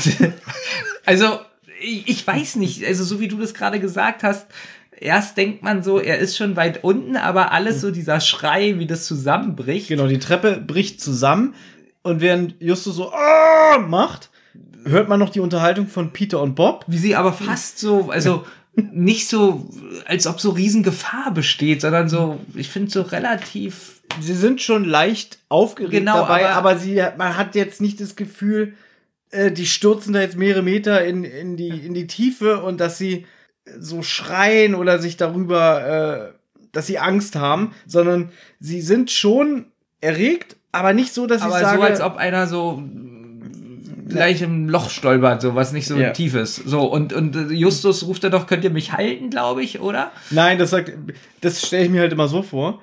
Bob und Peter stürzen schon in die Tiefe und gucken sich dabei an. Und während Peter sagt, ja, die Treppe bricht zusammen, Bob, halte mich, dass so ähm, Bob so schulterzuckend in der Luft neben ihm ist und so, ich kann nicht, ich fall auch. Weißt du? So, dann kommen, theoretisch sind dann alle drei unten aufgekommen und Justus, glaube ich, hat den Sand im Mund. Der ist als erstes im Genau. Sand gelandet und es wird dann so geschildert von Justus, dass die anderen beiden auf ihn äh, raufgefallen Genau, sind. und Justus spuckt so Sand aus und Peter macht dann noch sich über Justus lustig. Nee, er fragt ihn erstmal, ob alles okay ist und äh, ich glaube, Bob sagt dann irgendwie, ah, ist alles beim Alten und, und dann lacht Justus so ein bisschen, kein Spott bitte, Blob. Aber einer Kein, lacht auch. Kein Spott bitte, Blob. Einer lacht. Stimmt, Bob sagt irgendwie, armer Justus, tut mir richtig leid. Er lacht aber auch ganz leise, wenn du das über Kopfhörer hörst, was ich nicht Weiß gemacht habe. doch. Achso, du weißt es. Ich kenne die Szene in- und auswendig. Ja. Und dadurch, dass er lacht, dadurch, dass er so Sand im Mund hat und die so lustig sind, denkt man jetzt so, also man hat überhaupt keine Vorstellung, wie hoch das eigentlich war. Also ich, ich hatte wirklich die Vorstellung, das sind drei Treppenstufen. also, ich weiß nicht. Ich würde gerne als Vergleich mal aus dem Buch vorlesen. Genau, das habe ich schon vorhin gehört und da dachte ich, habe ich zu Thomas gesagt, da hört sich das an, als ob sie fast tot sind. Wirklich, richtig gut geschrieben, muss ich dazu sagen. Für ein Kinderbuch finde ich das richtig gut geschrieben. Urplötzlich brach eine Stufe unter seinem Gewicht zusammen. Doch er konnte nicht mehr anhalten.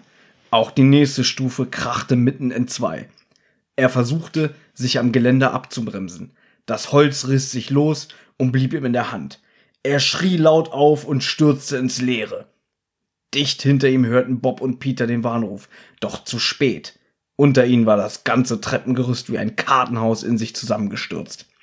Das Geländer oberhalb der Stelle, an der sich Justus hatte festhalten wollen, war ihre einzige Rettung. Sie warfen sich verzweifelt dagegen. Da brach es auch zusammen. Hilflos sausten sie kopfüber in die Tiefe. Hinter ihnen polterten lose Planken herab. Justs Gedanken überstürzten sich im Fallen. Ehe er aufschlug, schossen ihm zwei quälende Fragen durch den Kopf. War das Zufall oder war es inszeniert und sollte die drei Fragezeichen davon abhalten, dem Geheimnis des Drachens auf den Grund zu gehen? Weiter kam er nicht. Mit gewaltigem Aufprall landete er unten. Ein paar Planken und zwei Körper schlugen rechts und links von ihm auf.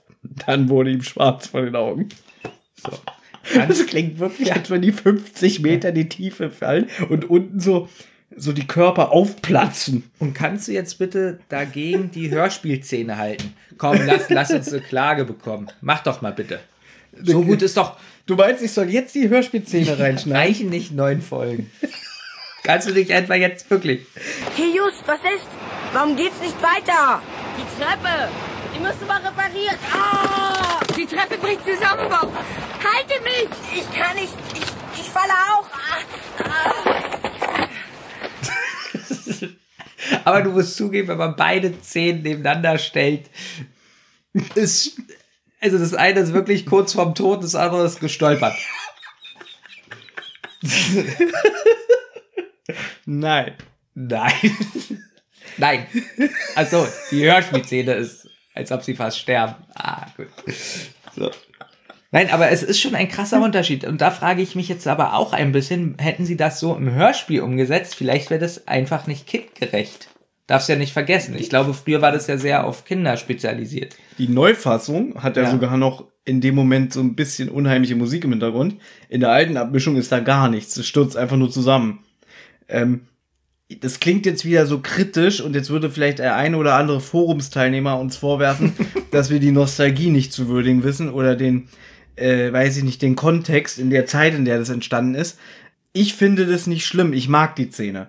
Ja, wenn man jetzt das Buch dagegen liest, also wie gesagt, man hat den Ein Eindruck, unten platzen ihre Körper auf und das Blut spritzt meterweit in die Luft. Und hier ist es wirklich, wie du sagst, drei Treppenstufen. Ah, Ich, ich glaube wirklich, es sollte kindgerechter sein. Oder es ist vielleicht auch, wie schon öfter mal erwähnt, der kurzen Spielzeit der Folgen geschuldet, weil wie wir ja wissen, gehen die alten Folgen nur zwischen 45 und 50 Minuten, da sie ja noch auf Schallplatte erschienen sind. Ich denke mir mal, heute würden sie die Szene bestimmt dreimal so lang machen. Ich weiß es nicht, aber ich habe dir auch schon mal gesagt, man hätte das ja mehr, mh, also mehr mit Stimme arbeiten können, so mit Schreien und Festhalten. Also weißt du, was ich meine? Der Schrei von Justus ist schon ein bisschen lächerlich, weil er einfach nur so ah! ist. Wie gesagt, ich find's eigentlich witzig, wie Bob und Peter sich während des Fluges untereinander austauschen. Es fehlt noch irgendwie so, ach übrigens, hast du mal eine Mark? Ich will mir noch äh, eine Wundertüte kaufen. Nee, pff. Gut, ich finde, wir haben lang genug über diese Szene gesprochen. Jedenfalls, Justus liegt im Sand. Er macht dann noch so eine zynische Bemerkung, irgendwie, naja, es ist mir nicht so ganz bekommen, dass ihr beide auf meinem Astralkörper gelandet seid. Und ähm, Peter stellt dann halt fest, alles ist okay, er redet geschwollen wie immer. Bob lässt sich sogar dann noch hin, zu hinreißen, dass er sagt irgendwie, naja, er stellt sich immer so dar, dass wir schuld sind. Was hätten wir denn machen sollen? Über ihn hinwegfliegen. Finde ich übrigens auch sehr witzig. Und dann sagt Justus, ja, du hast recht, unter meinem Gewicht ist diese Treppe zusammengestürzt, aber ich habe Anlass zur Annahme, dass da nachgeholfen wurde. Und dann sehen sie halt, dass die Stufen von der Treppe angesägt wurden. Genau, und jetzt finde ich ein bisschen lustig, was sie so erzählen, denn Justus sagt, nee, ich glaube, Peter sagt, äh, die Treppe hat der Drache angesägt. Das, also jetzt ist so das erste Mal, dass ich sage, Peter, wie bescheuert bist du eigentlich? Dass du sowas annimmst. Okay, jetzt muss ich, also eben machst du mich noch fertig. Und das ist ja jetzt wohl wirklich ein Scherz. Nee, das jetzt meint doch Peter jetzt nicht ernst, dass der Drache eine Säge in der Tasche hat und die Treppe ansägt. Nee, wobei wir haben es falsch erzählt. Äh, Justus nimmt es vorweg und sagt, wenn du jetzt andeuten willst, Peter, dass der Drache die Treppe angesägt hat, dann kann ich dir nur sagen, du bist auf dem Holzweg. Und dann reagiert Peter halt so, jetzt sag ich auch schon Peter, Peter so ein bisschen eklig, sagt so, haha, vielleicht sollten wir mal die Möwen fragen, ob die was gesehen haben. Also jetzt sind sie so ein bisschen eklig untereinander. Finde ich gut. Finde ich aber auch gut. Fand ich sehr schön. Leider zu kurz. Hätte ruhig 20 Zu Minuten so gehen. kurz, aber da denke ich auch so, so würden auch Jungen in dem Alter miteinander sprechen. Ja, aber eigentlich kommt dann der dritte Junge dazu, zum Beispiel der Bob. Und der schlägt den beiden einfach ins Gesicht. Oh, wäre das gut. Aber so weit sind wir hier noch nicht. Also. Ja. Ich weiß gar nicht, was jetzt passiert. Na doch, Justus sagt, äh, sie gehen mal äh, an den Strand, also weiter nach oben und schauen sich mal den Sand an. Genau, er will weitermachen. Peter sieht aber in den Zusammensturz der Treppe ein Omen, also dass er sagt, Mensch, das war bestimmt eine letzte mahnende Warnung. Und will abhauen eigentlich. Er will einfach nur weg. Also du merkst, wieder, wir wiederholen uns eigentlich immer nur, weil es ist nicht immer derselbe Ablau- Ablauf. Genau, deswegen ist die Folge auch nur so mittelmäßig. Ja, jetzt geben wir auch schon die Wertung, die geben wir uns für den Schluss auf. Ja, sie finden Spuren von einem Fahrzeug im Sand, die vom Wasser aus in eine der Höhlen führen. Sie Mom- debattieren noch kurz vorher darüber, dass es vielleicht ein Wagen der Küstenwache sein könnte, aber wenn die da Patrouille fahren würden, dann würden die ja quasi konstant der, der Wagen am Strand langfahren und nicht vom Wasser aus in eine Höhle rein. Ja, und vorher finde ich schon witzig, dass ich glaube, Justus, ist eigentlich bei mir immer Justus, obwohl es meistens falsch ist, äh, gleich sagst du wieder, nein, Peter, nein, Bob. Justus sagt, Na gut, oben wenn du Scheiße erzählst, musst du es richtig stellen. Justus sagt, oben sind Fußspuren. Ich sag einfach, Peter sagt, äh, da sind doch gar keine.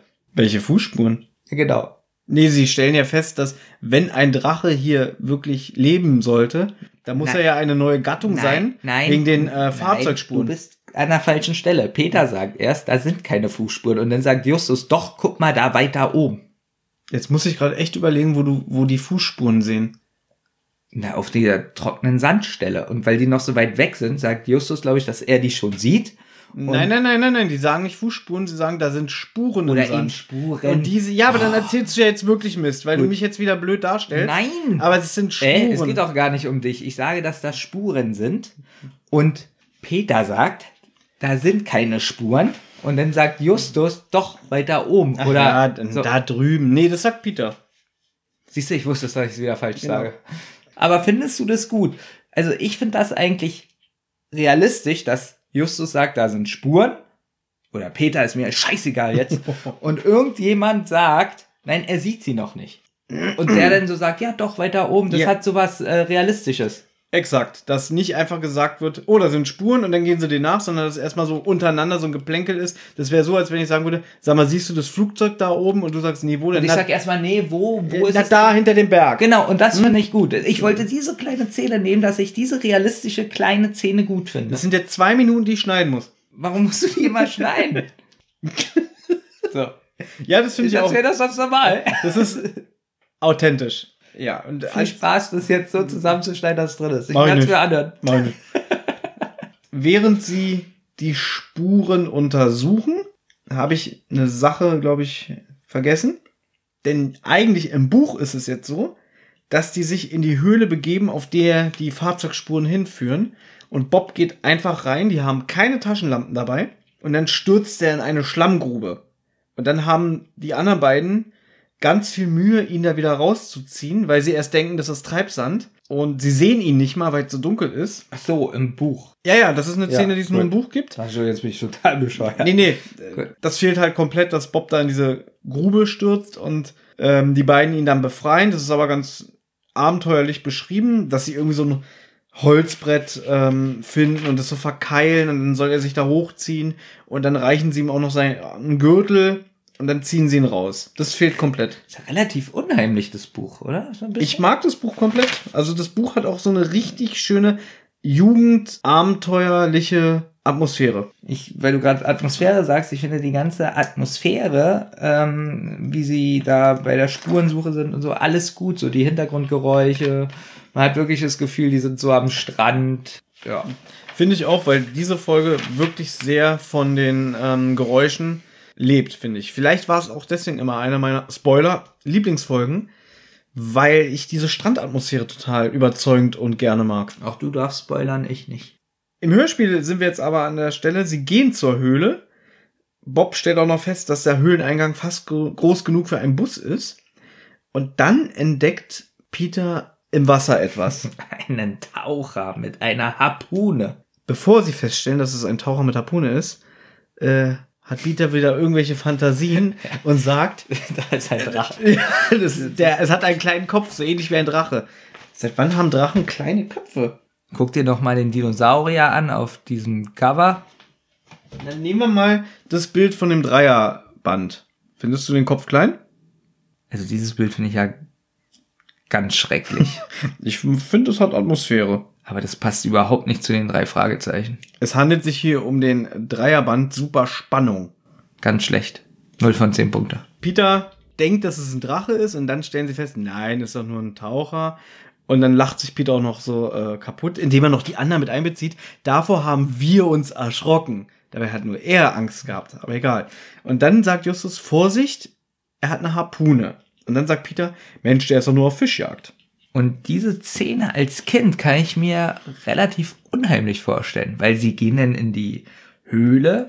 Sie fliehen in die Höhle, weil Sie fliehen, sie, stimmt, sie gehen ja nicht, sondern sie fliehen, weil sie ja wirklich Taucher- Angst haben. Genau, weil der Taucher mit der Harpune auf sie zielt. Genau, und auf sie zukommt. Und Mhm. das finde ich irgendwie unheimlich. Als Erwachsener natürlich, da kommt ein Taucher mit einer Harpune, würde ich einfach woanders weg. Nee, da hätte Also, ich schon, wenn ich sehe, Natürlich der, hätte ich der Angst. geht in die Hocke und zielt auf mich mit einer Harpune. Also selbst als Erwachsener hätte ich dann Schiss. Ich meine, als Erwachsener dieses Hörspiel hört, Ach es ist so. ein bisschen witzig, da kommt ein Taucher mit einer Harpune, bla bla bla. Aber ich, ich sehe das jetzt aus Kinderaugen, da finde ich das schon unheimlich, wie erst so ein Taucher da so ist und auf einmal da steht mit der Harpune. Das hat was Unheimliches, Also ich fand es als Kind auch schon sehr unheimlich. glaube ich. So, und dann rennen sie, fliehen sie in diese Höhle und da ist eine Bretterwand und sie brauchen eine gewisse Zeit, ein Brett abzuhebeln, abzunehmen. Ja, sie graben, glaube ich, unten den Sand weg, um es Genau. locker zu machen. Genau, und dann nehmen sie das einfach raus. Richtig. Und in der Zwischenzeit bekommt Peter den Auftrag, doch mal zu gucken, wo der Taucher ist, ob er sie noch sucht. Genau. Und das hätte ich jetzt als Kind auch unheimlich gefunden. Jetzt sind da auf einmal zwei Taucher. Und da kann ich mir wirklich vorstellen, oh, oh, noch einer. Ja, das, da merkt man halt wirklich, die Situation spitzt sich zu. Ja. Und so wie sie das auch spielen, so, ah, komm, beeil dich doch mal. Und, und sie kommen, sie kommen. Also ich finde auch, dass da Peter wirklich sehr, sehr gut ängstlich spielt. Und die anderen beiden ähm, halt auch sehr gut agieren. Und dann mag ich dieses, äh, dass Peter auch noch Panik kriegt und sagt, Justus, bitte beeil dich, beeil dich. Und dann sagt Justus, ich bin zu fett. Und Weil er nicht durchpasst durch diese Lücke. da merkt man wieder, was wir für unterschiedliche Auffassungen haben. Ich habe aufgeschrieben, kein Gefühl von Panik. Also steht hier wirklich, Das, kein was- Gefühl von Panik was von den drei Detektiven. Nee, finde ich nicht. Also ich finde, dass Peter sehr überzeugend Nee, das spielt. ist mir zu, zu lasch. okay. Weil das viel mehr so, nein, mach schneller, mach schneller. Komm doch mal durch, ich habe Angst, wir sind da mit der Harpune, die erschießen dich gleich. Bei dir habe ich immer das Gefühl, das Hörspiel müsste eigentlich nur aus panischen Schreien bestehen. Ja, sie sind kurz vorm Tod. Sie haben Todesangst. Was, was ist da so lustig? Sie haben vor- Todesangst und Justus kommt nicht durch, weil er zu fett ist. Ich finde aber, dass Justus es so gut sagt. Aber es geht nicht, ich bin zu fett. So sagt er das. So- Und dann sagt Peter, jetzt bin ich fast versucht, das wirklich reinzuschneiden, aber die Kerle sind gefährlich, sie bringen dich um. Hört ihr das nochmal bitte an? Ja, ich höre mir das nochmal an, aber er müsste. Ich kann nicht sprechen, meine Stimme ist. Also, es ist mir zu wenig. Ich wette, wenn das Hörspiel so umgesetzt werden würde, würdest du sagen, ja, ganz schön nervig. Sie können ja auch beide an ihn ziehen und er hatte eine blutende Bauchwunde. ich wollte gerade sagen, es wäre witzig, wenn man so hört, wie sie an ihn ziehen und dann reißt so das Fleisch auf und dann hört man so, wie das Blut auf den Sand fällt. Ja, ja genau. Nein, und wie Justus da- auch so, ah, ihr tut mir weh, schreit. Nein, aber da habe ich wirklich ein bisschen, ich glaube, das habe ich ja schon ein paar Mal erzählt, so ein bisschen so, wenn es so, so richtige Panik ist, ist mir das immer ein bisschen zu wenig gespielt. Aber ist meine subjektive Meinung. Ja. Gott sei Dank, denn ich kann dir da nicht zustimmen. denn sei Dank. ich finde das wirklich gut gemacht, weil ähm, wir reden hier halt auch wirklich von einem Hörspiel, was mich sehr geprägt hat, was die Serie angeht. Ja, aber wie gesagt, die Treppe, genauso wie die Treppe eingestürzt ist, zu wenig Panik. Das war ein bisschen lasch, So, wie sie der- da sich ausdrücken. So, und wie gesagt, die ganze Szene, bevor sie da in diesem, oder Justus besser gesagt, in diesem Brett da äh, stecken bleibt, finde ich ja auch richtig gut. Wirklich unheimlich, wie das beschrieben ist und so. Wirklich. Es ist zu wenig Panik. Aber jetzt sind sie hinter der Bretterwand und flüstern auch, was ich auch sehr gut finde, so, setz, das Brett wieder richtig, ja. Und dann kommen die rein und dann finde ich auch den Sound sehr gut gemacht, weil das halt so ein bisschen, dass man das Gefühl hat, die sind wirklich ein paar Meter weg und dann unterhalten sich die Taucher. Der eine sagt dann, ich hätte schwören können, die sind hier reingerannt. Verdammt, hätte ich mich bloß nicht nach dir umgedreht. Jetzt haben wir sie aus den Augen verlier, äh, verloren. Und der andere sagt dann auch so, ja, wenn sie hier drin sind, wir finden die. Und wenn nicht, ist auch nicht schlimm. Und sie finden sie natürlich nicht und kommen auch nicht auf den Gedanken, hinter diese Bretterwand zu schauen. Und der eine Taucher sagt dann halt dem anderen, du hast dich getäuscht. Und dann stellen sie halt fest, oder sie sind sich dann einig, gut, dann müssen sie die nächste Treppe hochgerannt sein. Ich habe, glaube ich, jetzt den krassesten Fehler entdeckt. Ja, jetzt bin ich mal gespannt. Nee, aber wirklich. Weil die Bretter sind ja im Sand. Also das Brett ist ja im Sand, sie holen es raus, machen es wieder rein. Und wenn da Sand ist, warum haben die nicht die Fußspuren gesehen? Oh, das ist eine sehr gute Idee. Darüber habe ich noch nie nachgedacht. Dass man vielleicht sehen kann, dass die Fußspuren zu der Bretterwand hinführen. Genau, und dann haben sie noch den Dicken dadurch und Das Blut, ne, als sie ihn dann durch die Lücke gezogen haben und der zu fett ist und seine ganze, sein ganzer Wulst und Wanst aufgerissen ist. nein, aber da kannst du mir ruhig mal recht geben, eigentlich gar nicht so verkehrt. Das tue ich auch, als ob ich dir nie recht geben würde. Ist eine sehr gute Idee. Und theoretisch könnte hier schon die Geschichte der drei Fragezeichen zu Ende sein, Weiß weil die ich Taucher mit der Harpune durch die Bretterwand schießen und allen dreien ins Auge. Es ist hier, äh, hier, äh, es gibt hier so Seiten Filmfehler und so. Und es gibt eine sehr gute drei Fragezeichen Seite, Rocky Beach Komm. Mit einem sehr guten Forum. Nein, gibt es da so ähm, Es gibt Fehler? Eine, ja, es gibt eine Fehlerseite. Also, Dieser Fehler wird da aber nicht erwähnt, den du gerade gesagt hast. es wäre so schön. Okay, sie werden wahrscheinlich sagen, kurz vor der Bretterwand ist ein Holzweg. Na, du bist doch auch jetzt auf der Seite registriert. Dann Ja, aber die, ich glaube, ich, die mögen mich nicht. Die Taucher ziehen wieder ab und die Jungs atmen wieder durch. Und gehen zum Treffpunkt, wo Genau, Patrick Duffy. Patrick Duffy, genau. Das Bein von Scuzzlebutt. Weil sie sagen dann, wir müssen jetzt los, Patrick wartet bestimmt auf uns und wir sind schon viel zu lange hier. Im Buch wird, glaube ich, sogar gesagt, drei Stunden sind vergangen. Also er muss schon wohl lange auf die Jungs warten. Dann Ja. kommt klassische Musik Genau. und ein Szenenwechsel. Richtig. Der nächste Tag beginnt. Einen Tag später, Beratung in der Zentrale. Peter kommt herein. Da fand ich übrigens gut, das ist mir jetzt auch das erste Mal bewusst aufgefallen. Man hört so, wie so ein Löffel in der Tasse klingt. Anscheinend einer von den Jungs trinkt Tee. Und als Peter halt fragt, was gibt's Neues, dann sagt Bob, ja, wir beraten gerade über die Sache mit dem Drachen. Und Peter ist dann gleich wieder auf 180 und sagt, hört auf, hier die Köpfe zu zerbrechen. Obwohl, ich glaube, sagt er später. Er ist jedenfalls mal wieder strikt dagegen, weiter zu ermitteln. Die haben dann so ein kleines Scharmützel untereinander und dann kommt einer meiner absoluten Lieblingsszenen in der gesamten drei Fragezeichen Geschichte. Du meinst jetzt, wo das Telefon klingelt? Richtig. Peter sagt dann zu Justus so ein bisschen barsch, jetzt gehe ich schon ans Telefon. Er geht ans Telefon, er meldet sich, er hat auch wieder den Verstärker, also den Lautsprecher angeschlossen. Und als er fragt, wer am Telefon ist, kommt erstmal Oi, oi, oi. So laut ist der Schrei? So, und, und, und Justus fängt auch gleich an zu stocken. Und ich hab's vorhin schon zu dir gesagt, ich sag's jetzt nochmal. Da sitzen drei Jungs in ihrem geheimen Treffpunkt. Drei minderjährige Jungs. Und dann ruft auf einmal irgendein Fremder in der Zentrale an, mit so einem Schrei wie, als wäre er besoffen. Peter sagt, vielleicht hat er sich verwählt. Und Justus probiert dann herauszufinden, wer denn der komische, merkwürdige Anrufer ist. Und der stöhnt so ein bisschen rum und sagt, lasst es ein! Lasst es ein! Aber der ist einfach nur absolut besoffen. Ja, der ist bestimmt total betrunken. Und Justus möchte wissen, was sollen wir denn sein lassen? Meine Höhle. Und warum? Was ist mit ihrer Höhle?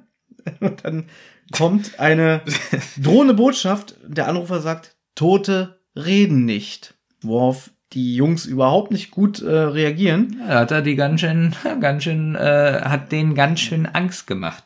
Ja, genau, denn Peter sagt, jetzt reicht's, ich muss nach Hause, springt auf, Bob springt auch auf und sagt, ich muss zum Essen. Und Justus brüllt noch hinterher, Bob, bleib du doch wenigstens. Im Buch ist es übrigens so, Bob ist doch in die Schlammgrube gefallen, wie wir wissen. Und das spielt ja noch am selben Abend und nicht am selben Tag. Justus und Peter sind allein in der Zentrale. Bob ist nach Hause gefahren, um sich zu duschen.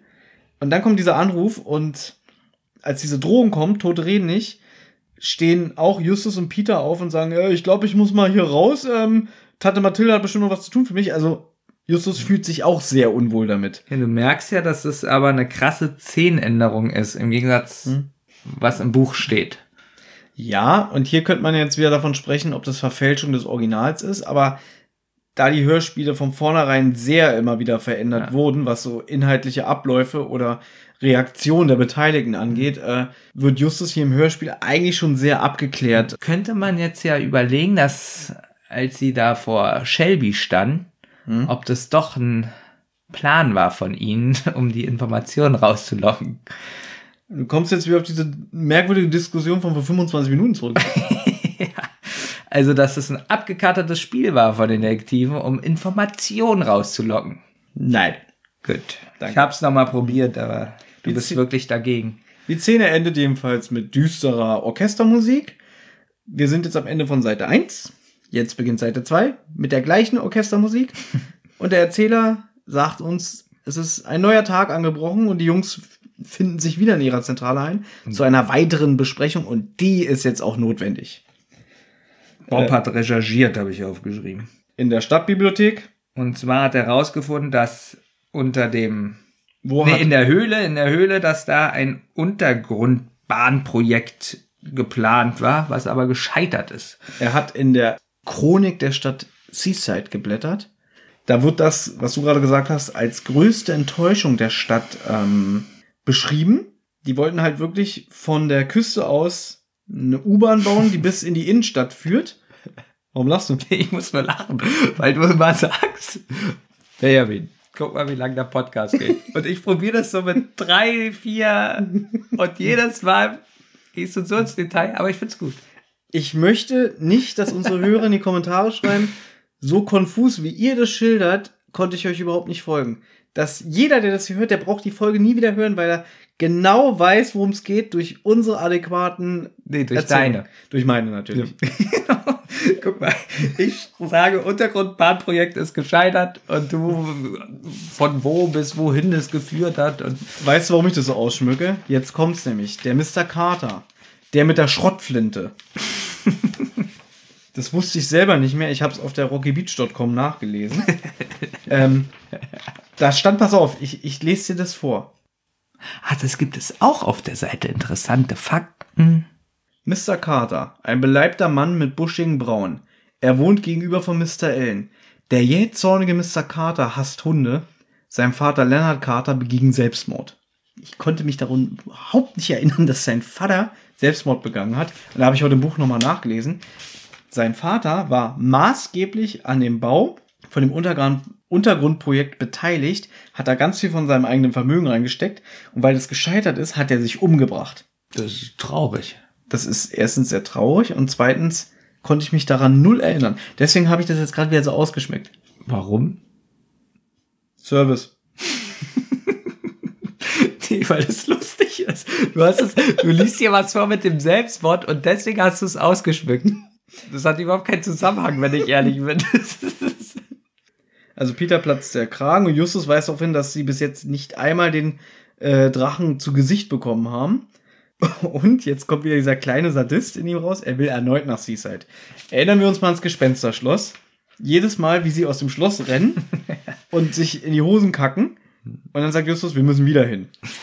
Hier ist es genau das Gleiche. So, was hatten wir denn jetzt? Wir hatten einen verrückten Typen, der sie mit einer Schrotflinte bedroht hat. Wir hatten eine zusammenstürzende Treppe, wo sie laut Buch Kilometer in die Tiefe gefallen sind. Harpuntaucher. Harpuntaucher, die auf sie zielen. Und Justus hat immer noch nicht genug. und ein Anrufer, der Der ihnen auch noch äh, irgendwie genau. komische, kryptische Botschaften sendet, die auf Tod hinauslaufen. Aber Justus sagt, wir müssen weitermachen. Und Peter will unbedingt den Fall abgeben, aber nein, so wie du sagst, Justus sagt, nein, wir machen weiter. Peter steigert sich auch richtig rein, dass dann irgendwann sich ähm, Blackie, der Papagei, den du ja so magst, zu Wort meldet und Peter schreit ihn an, Ruhe da oben, du hast hier nichts zu melden. Blackie zitiert dann den Satz von dem Anrufer, Tote reden nicht, woraufhin Bob dann meint, wir haben uns vielleicht getäuscht. Vielleicht gab es gar keinen Anrufer, das war Blackie, unser Papagei. So, Dein Held Bob. mein Held Bob. Nee, ganz ehrlich, wenn ich jetzt ganz ehrlich bin, das ist absoluter Müll. Nein. Also das macht, also hätte mir auch als Kind so große Illusionen, also hätte die zerstört. Weil ich denke so, die Detektive sind ja sehr schlau, in meinen Augen, besonders Bob. Und ähm, jetzt sagen sie auf einmal, dass der Papagei vielleicht der Anrufer war. Also der Papagei hat auch noch durch den Telefonhörer gesprochen oder was? Also, Ne, vielleicht waren die Jungs einfach von diesem. Guck mal. Pass Ja. auf. Ist mir jetzt scheißegal, wenn ich hier heute drei Stunden. Ne? Weil jetzt kommen wir langsam in Fahrt. Pass mal auf. Die sind da den ganzen Tag Ja. diesen Gefahren ausgesetzt. Die sind gerade mehrere Meter hinuntergestürzt, haben sich den Kopf angeschlagen. drei Meter waren das. Dann, dann sind sie von Harpuntauchern bedroht worden, sind also komplett, was ihren Hormonhaushalt angeht, aufgeregt und durch den Wind dann noch die lange Fahrt wieder nach Hause. Und dann sitzen sie in der Zentrale und wahrscheinlich waren sie gar nicht mehr so bei klarem Verstand, dass sie jetzt zweifeln, ob dieses Telefongespräch wirklich stattgefunden hat. Deswegen sagt Bob, äh, vielleicht haben sie es einfach nur eingebildet. Das war bestimmt Blackie. Blackie hat in seinem Gefieder äh, das, ein zweites Festnetztelefon versteckt, damit das andere Telefon klingelt. Aber das ist auch alles eingebildet gewesen, auch das Telefon klingeln und so. Also gut, du meinst, ähm, die Detektive sind jetzt völlig schwachsinnig und meinen es wirklich ernst, Das der Papagei. Das sagst du. Du sagst irgendwie, was Bob gerade gesagt hat, ist so lächerlich. Und ich habe nur gesagt, vielleicht durch die gegebenen Umstände, dass sie so ein bisschen äh, nicht mehr bei klarem Verstand war. Also theoretisch ist der ganze Tag vielleicht auch ein Traum. kein Traum, aber vielleicht einfach, dass ihre Sinne ihnen einen Streich gespielt haben. Das äh, denkt Bob. Justus sagt ja auch nein. Der Mann, der am Telefon war, klang wie jemand, der Probleme beim Atmen und Sprechen hatte. Also er nimmt ja Bob gleich den Wind aus den Segeln. Also kann jetzt auch komplett sein, dass sie eigentlich noch in der Höhle sind. Nein. Das nicht. Du hast, Also ab schon, wann, ab wann, also du hast doch schon selber gesagt, Bobs Aussage ist Schwachsinn. Da gebe ich dir auch recht. Ich habe nur probiert nachzuvollziehen, warum er so einen Schwachsinn von sich lässt. das glaube ich nicht, weil Pop, Bob, Pop, weil Bob ist eigentlich mein Lieblingscharakter. Eben hast du noch Und ich erzählt, glaube, ja, ich glaube, er hat es. Ja, ich habe jetzt meine Meinung geändert auf Ja, einmal. Ich Eben hast du glaube- noch erzählt, dass Ja, die drei Detektive glaube- geheime Absprachen untereinander haben, die noch nicht beim Hörspiel oder im Buch vorkommen. Ich glaube, Und äh, hast die auch noch vehement verteidigt. ich glaube nämlich, dass Bob einfach nur einen Scherz gemacht hat. Nee, dafür sagt er das zu komisch in der Stimme. Ja, weil er auch ein guter Schauspieler ist. Ich finde schön, wie du dir die Serie selbst im Kopf zusammenschreibst. Aber das machst du doch auch. Du sagst jetzt auf einmal, äh, sie sind total geschädigt von den Harpunenmännern und äh, vielleicht ist der ganze Tag ein Traum. Aber das sind ja Fakten, die passiert sind. Der Treppensturz, die Harpunentaucher, die heiße Sonne am Strand. ja, aber sie haben jetzt auch schon geschlafen. Es ist der nächste Tag. ja, jetzt, das stimmt. Und gerade deswegen, weil so viele Stunden zwischen dem Anruf und dem neuen Tag sind, dass man sich sagt, vielleicht habe ich mir das nur eingebildet. Nein, es waren die Harpunenmänner da. Dann haben sie geschlafen. Mhm. Und dann haben sie nochmal geschlafen. Das heißt also, dass zwischen den Harpunenmännern und der Telefon, äh, dem Telefonanruf schon ein Tag Pause war. Das Ja, heißt also, das sie hab ich konnten gerade sich, gesagt. Ja, nee.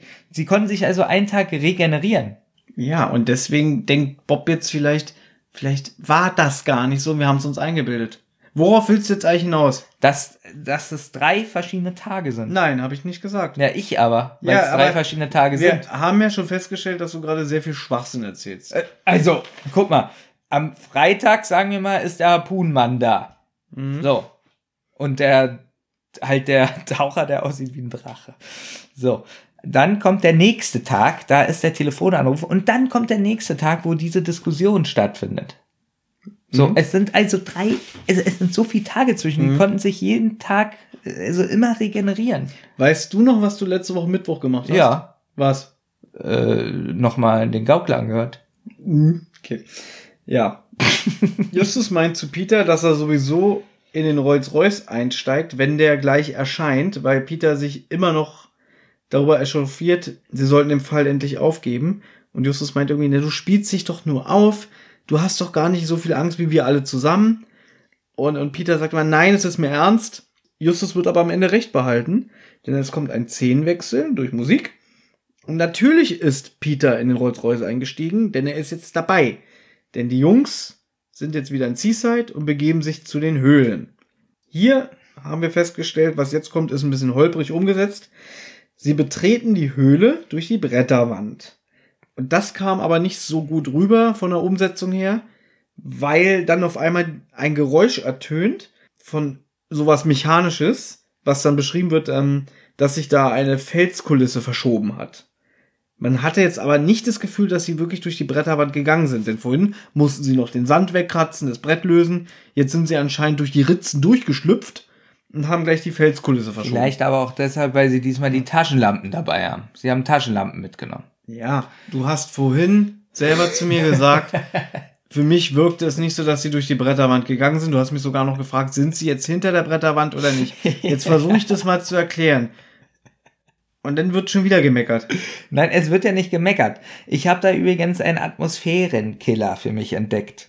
Und zwar sind die Geräusche vor der Höhle genau gleich, wie wenn sie in der Höhle sind. Es ist kein Unterschied festzustellen. Übrigens im Buch wird noch äh, erklärt, dass diese Felsenkulisse von Piraten errichtet wurde. Nur mal so nebenbei. Ach so. Aber erst Aber das finde ich ein bisschen interessant. Warum, also, warum von Piraten? weil die, glaube ich, da einen Unterschlupf hatten. Die haben sich dann da versteckt. Du hast ja zum Teil, wird ja später noch erklärt, äh, eine natürliche Höhle.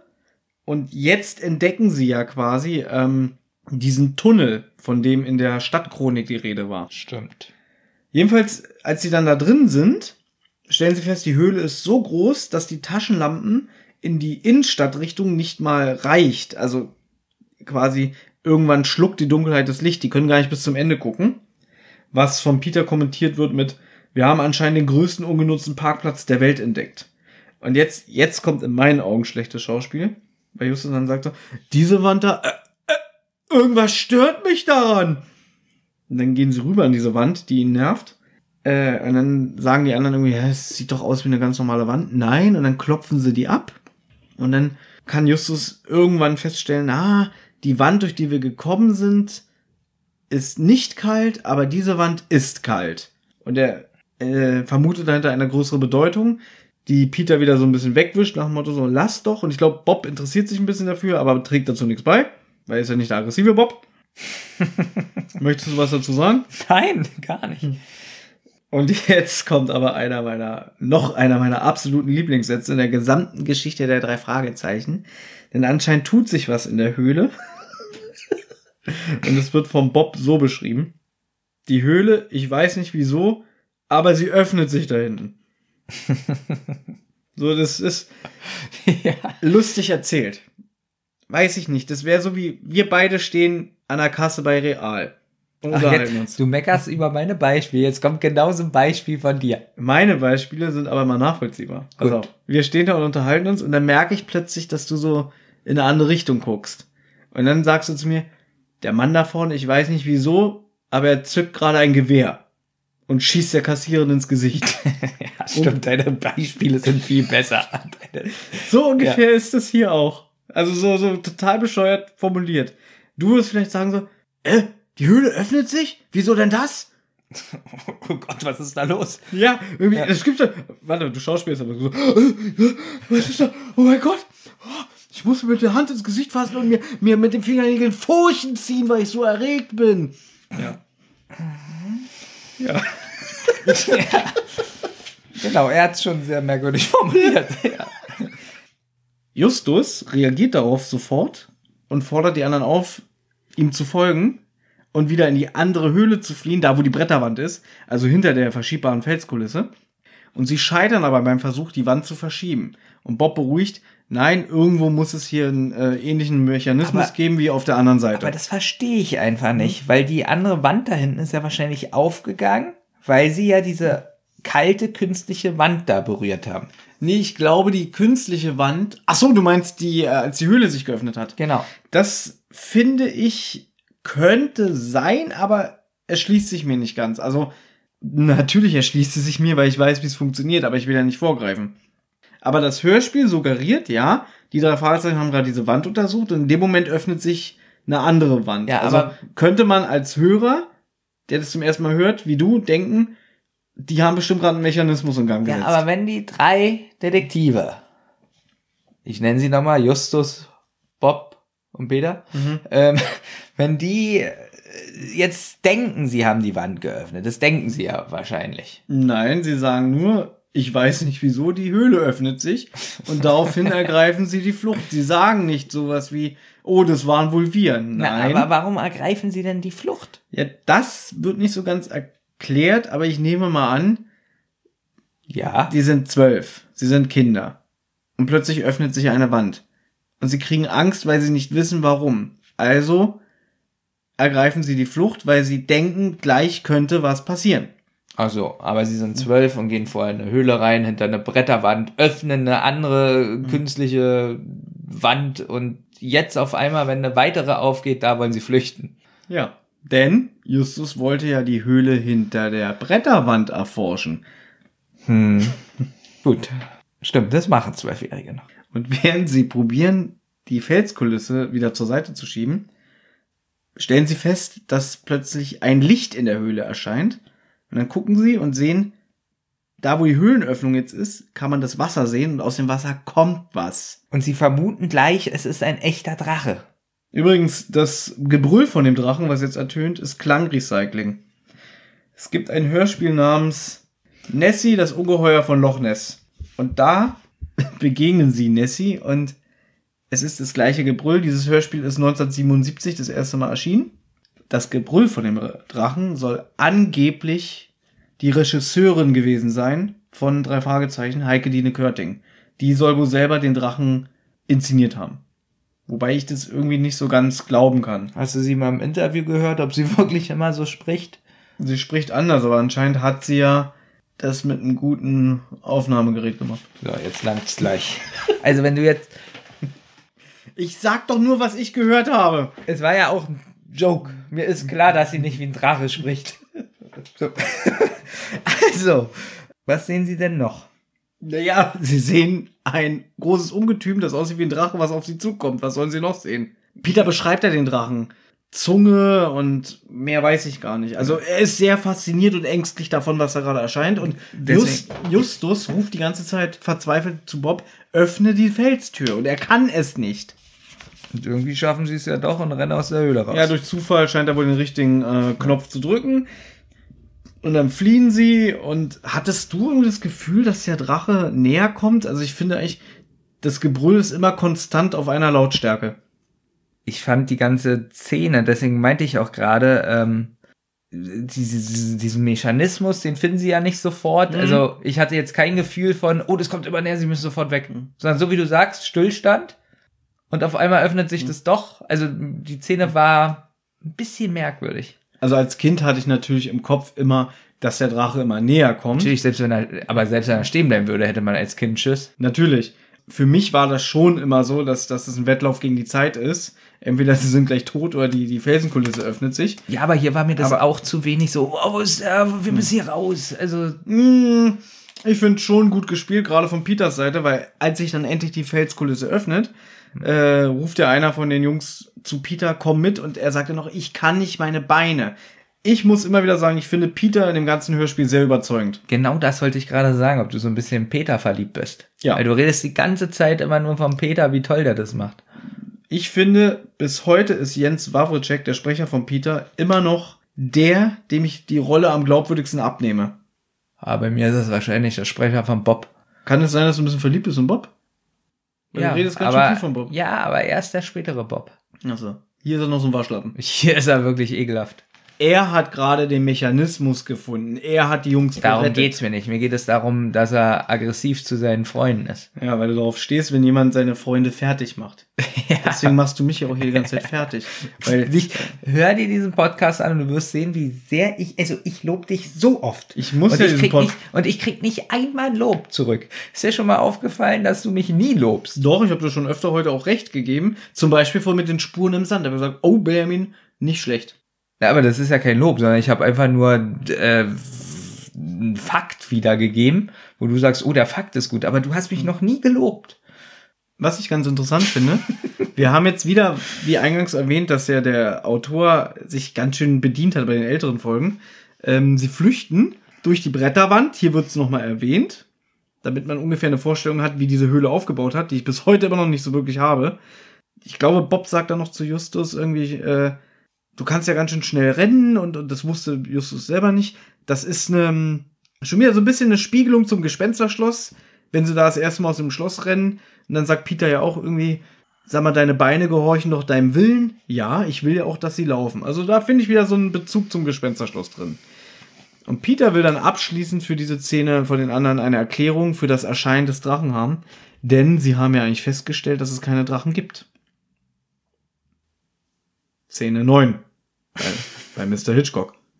Der Erzähler sagt uns, dass äh, bei ihm nächsten Tag das Telefon klingelt, also bei Mr. Hitchcock, nicht beim Erzähler. Mr. Hitchcock ist ja der Erzähler. Ähm, und Justus ruft bei ihm an, beziehungsweise die drei Detektive, und die wollen allerlei wissen, wie man so einen Drachen in einem Film zum Leben erweckt. Und er sagt gleich, Jungs, kommt vorbei, ich zeig euch mal einen Film. Das ist übrigens eine meiner absoluten Lieblingsszenen in der ganzen Serie. Ich glaube, man hat schon gemerkt, wie ich zu dieser Folge stehe. Jedenfalls bietet er ihn an, im Studio einen Film zu zeigen. Und dann gehen sie hin. Dann fand ich schön, dass man so ein, wie so ein Projektor hört. Also anscheinend gucken die das auf 8 mm oder so. Und dann ist der Film vorbei. Und dann sagt Hitchcock, so, das war's. Wie fandet ihr es? Und die sind halt total beeindruckt davon, was sie gesehen haben. Und hier muss ich halt sagen, Hitchcock tritt halt in den älteren Folgen sehr selten in Erscheinung. Und ich habe mich immer als Kind gefreut, wenn er einen längeren Redepart hatte. Und vielleicht war es auch deswegen immer eine von mir bevorzugte Folge, weil Hitchcock hier so prominent eingesetzt wird.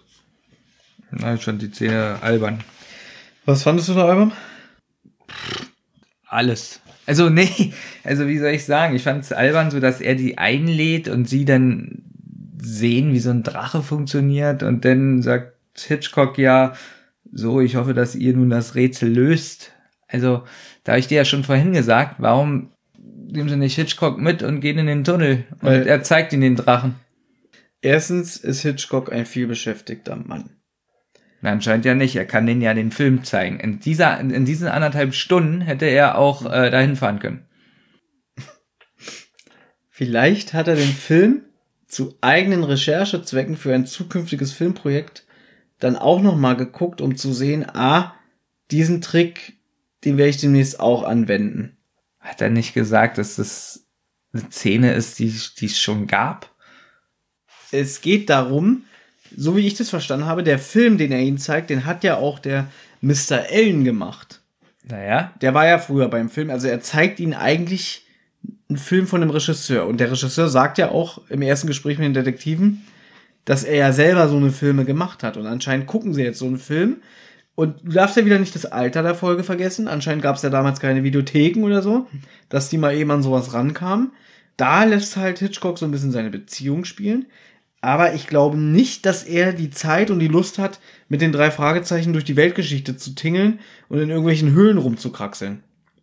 das ist für mich unlogisch, weil es geht um seinen Freund, um das Haustier Ja, und der Fall wäre in fünf Minuten gelöst. aber der Mr. Allen wendet sich an Hitchcock, sagt, lieber Alfred, ich brauche Hilfe. Hitchcock sagt, ich habe da genau die richtigen Jungs für dich. Weil er selber so beschäftigt ist und keine Zeit hat, aber so ein Vertrauen in die drei Fragezeichen hat, sagt, wende dich an die Jungs. So, und jetzt sieht er ja, die drei Fragezeichen sind ein bisschen merkwürdig, die schaffen es nicht. Also zeige ich Ihnen jetzt erstmal 20 Stunden Tricktechnik. Da kann er ja einfach sagen, was, das habt ihr schon rausgefunden? Gut, ich fahre mal kurz hin. Dauert ja nur, sind ja nur äh, 35 Kilometer. Das sind also umgerechnet, sagen wir mal, eine Stunde 20 und dann ist der Fall gelöst. Okay, was soll er denn da vor Ort machen? Sich den Drachen, also ein Blick und er würde sagen, Jungs, Das heißt also, der zeitliche Aufwand, den Alfred Hitchcock äh, sich ans Bein bindet, um den drei Fragezeichen einen Film zu schauen, ist für dich so unnötig, da könnte er selber sagen, ich greife ins Geschehen ein. Wie langweilig wäre dieser Kniff? für dich als Hörspielhörer. Das ist schon wieder so bekloppt, so wie, wie beim Phantomsee, dass man merkt, ah, okay, Java Jim ist der Professor, höre ich an der Stimme, Fall gelöst. So, und Ja, jetzt, jetzt haben wir hier Alfred Hitchcock, der sagt, wisst ihr was, Jungs, ich komme mal mit, geht an seinen Schrank, holt eine Pumpgun raus, fährt mit, erschießt alle, Fall gelöst. Okay, ich bin ehrlich. Dann wäre es eine super Folge. Also ich möchte noch mal dazu sagen, dass ähm, wenn man sich mal so die älteren Folgen anhört, die du auch besprichst, mit Olli zum Beispiel, oder wir zu dritt, Witzig, ich habe jetzt mit Olli eine Folge von 2011 und eine von 2018 besprochen. nein, Naja. nein. Und eine meine- von 1981 gibt's Ich meine ältere Folgen von diesem Podcast. Mhm. Da müsst ihr mal hören, wie ihr rumlästert über bestimmte Sachen, obwohl es ein Hörspiel ist für Kinder. ja, da brauchst du nicht dein Getränk, was du gerade getrunken hast, aus der Nase rauslassen. Und wenn ich jetzt schon wieder, wenn ich jetzt schon wieder irgendwas andeute, was vielleicht logisch wäre, bin ich gleich wieder der Böse. Weißt du, der Ameisenmensch, den ich mit Olli besprochen habe, da kommt von Olli so eine Einwände wie, ich verstehe manchmal nicht die Lösungsansätze von Justus, wie er darauf kommt. Du kommst mir damit, ja, ich finde ja, Alfred Hitchcock könnte sich jetzt mal in seinen Panzer setzen und die ganze Klippe von Seaside wegsprengen, wenn er schon die Zeit hat, einen 20-Stunden-Film mit den Detektiven zu Das gucken. habe ich überhaupt nicht Du gesagt. deutest es aber an. Weißt du, da könnte ja auch Alfred Hitchcock, weiß ich nicht, der hat bestimmt auch Bezüge oder Connection zu dem Präsidenten der USA und sagt, pass mal auf, die Jungs haben einen Drachen gesehen. Wobei, eigentlich wird ja nicht gesagt, obwohl doch, du hast recht, Bob sagt ja, es war genauso schlimm wie gestern Abend. Das heißt, sie haben ihm erzählt, sie haben den Drachen gesehen.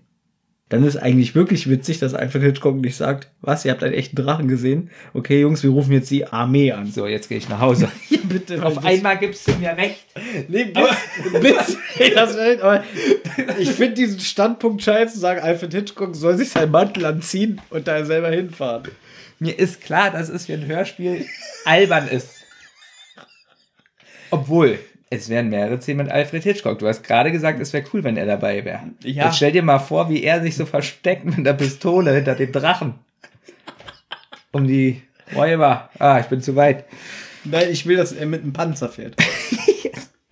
Du willst mir sagen, das wäre nicht besser? Ganz ehrlich, du nimmst jetzt schon ganz viel vorweg, weil was die Folge an Logik und Aufbau angeht, das wollen wir uns ja für den Schluss aufsparen. Ich könnte jetzt schon sagen, wenn die Folge, glaube ich, jetzt Folge 199 wäre, wie ich darüber denken würde. Aber dazu kommen wir später. Was, was heißt denn eigentlich später? Hast du mal auf die Uhr geguckt? Naja, zum. er zeigt den Jungs einen Film. Achso, da waren wir schon. Lass mal. Sie haben den Film geguckt, aus Recherchezwecken und aus Neugier. Und Alfred Hitchcock sagt dann, naja, jetzt habt ihr ja den Film gesehen, jetzt wisst ihr, wie so ein Kinodrache funktioniert. Ich bin gespannt, wie ihr den Fall in Seaside löst über den echten Drachen. Und dann will er sich schon verabschieden, weil er zu tun hat. Justus hält ihn aber auf und sagt, eine Frage, Sir. Was macht eigentlich Mr. Shelby? So, da finde ich witzig.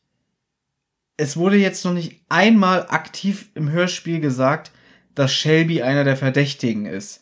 Also Justus zaubert es für mich so ein bisschen aus dem Hut.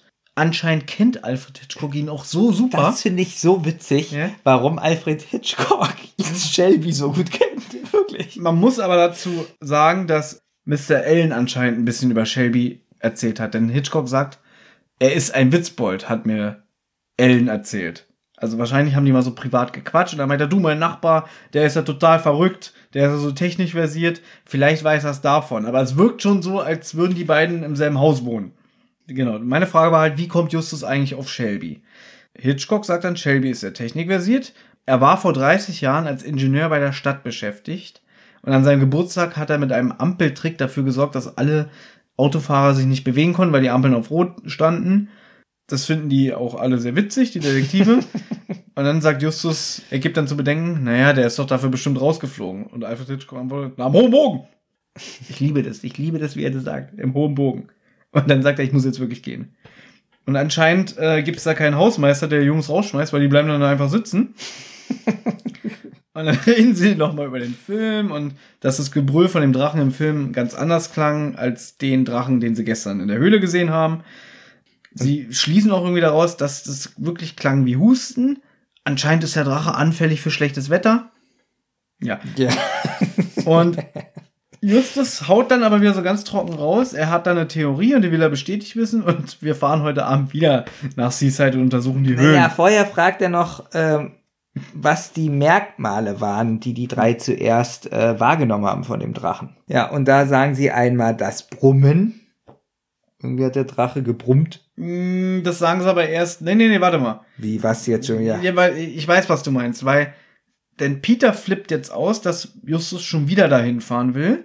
Und Justus sagt dann auch so ganz lapidar, naja, meine Theorie darf ja nicht, äh, darf ja nicht falsch sein. Ich setze dafür immerhin unser Leben aufs Spiel. Jetzt kriegt Peter einen kleinen Ausraster und sagt, sag mal, wir haben uns als Detektive zusammengetan, um Rätsel und unerklärliche Phänomene aufzuklären.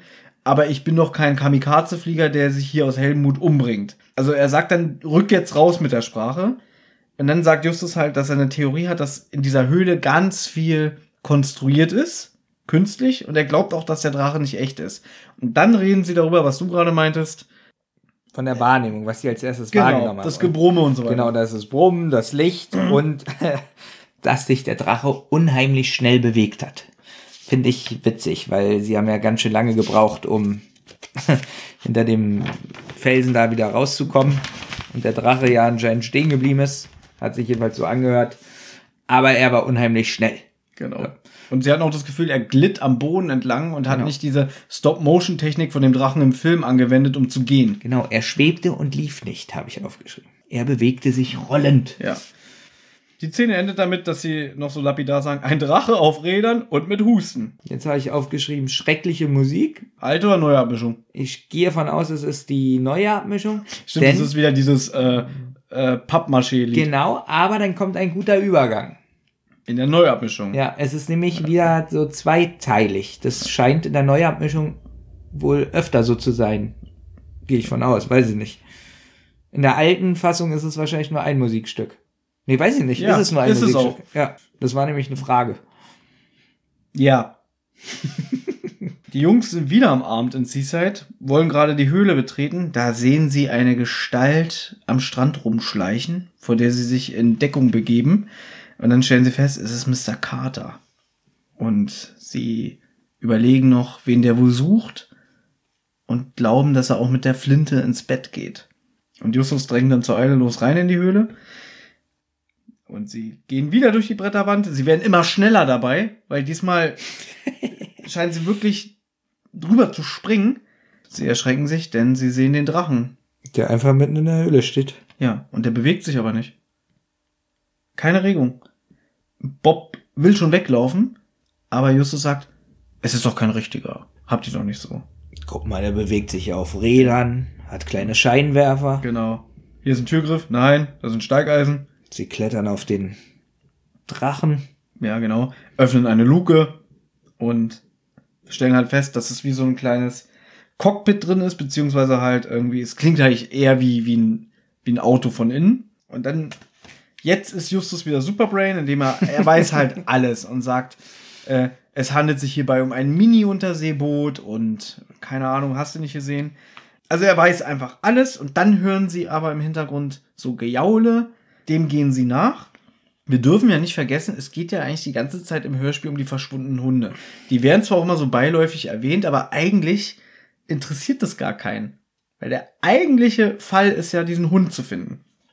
Ja, und dann finden sie in einem Schrank nämlich besagte Hunde, die wohl sehr inaktiv wirken, also total schläfrig und unmotiviert. Und hier weiß Justus auch, Sie haben Beruhigungsmittel bekommen. Genau. Warum? Naja, vielleicht waren sie jemandem Weg und derjenige wollte ihnen nicht zuleide tun. Und dann stellen sie auch fest, unter diesen Hunden ist der Hund von Mr. Allen, ein irischer Setter dabei. Doch dann öffnen sich die Felswände. und es kommen wieder die beiden Harpuntaucher. Das sind übrigens die Gebrüder Morgan. Dann besteigen sie den Drachen und reden noch darüber, dass es ganz schön viele Arbeit war, die Schienen freizuräumen. Aber es hat sich gelohnt und jetzt äh, geht's los. Die drei Detektive haben sich übrigens in dem Schrank bei den Hunden versteckt, können, können nicht mal raus und sind im Drachen gefangen und der fährt jetzt los. Einige Minuten später hören sie halt, wie die Männer sich draußen unterhalten und dann kommt noch eine den drei Detektiven sehr wohlbekannte Stimme dazu, Mr. Shelby. Und der sagt, er hat den Nachtwächter mit einem Schlafmittel außer Gefecht gesetzt. Einer der anderen sagt, wir sind unter der Bank und jetzt geht's los. Und jetzt erzähl du mal. Nee, ich finde das toll, wie du das machst. Ich möchte ruhig. es ist deine Lieblingsfolge. Ich möchte, dass du sie ehrst. Bitte. Die drei Detektive kombinieren. Das ist ja Mr. Shelby. Was? Oh mein Gott, die planen wohl einen Bankraub. Man hört dann noch weiter, wie die sich unterhalten draußen. Ähm, einer meckert dann über das Gewicht, worauf auch die drei Detektive schließen, die können sich nur über Goldbarren unterhalten.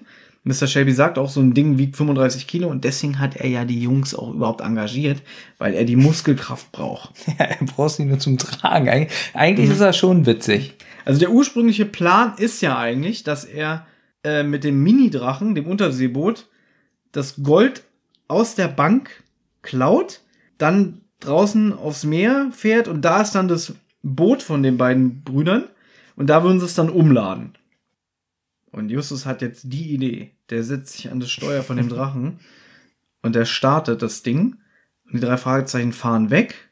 Draußen hört man die Männer rufen und dadurch kriegt man halt das Gefühl, alles klar, die rennen dem Drachen hinterher, aber die drei Detektive sind viel zu schnell, was aber gar nicht so rüberkommt.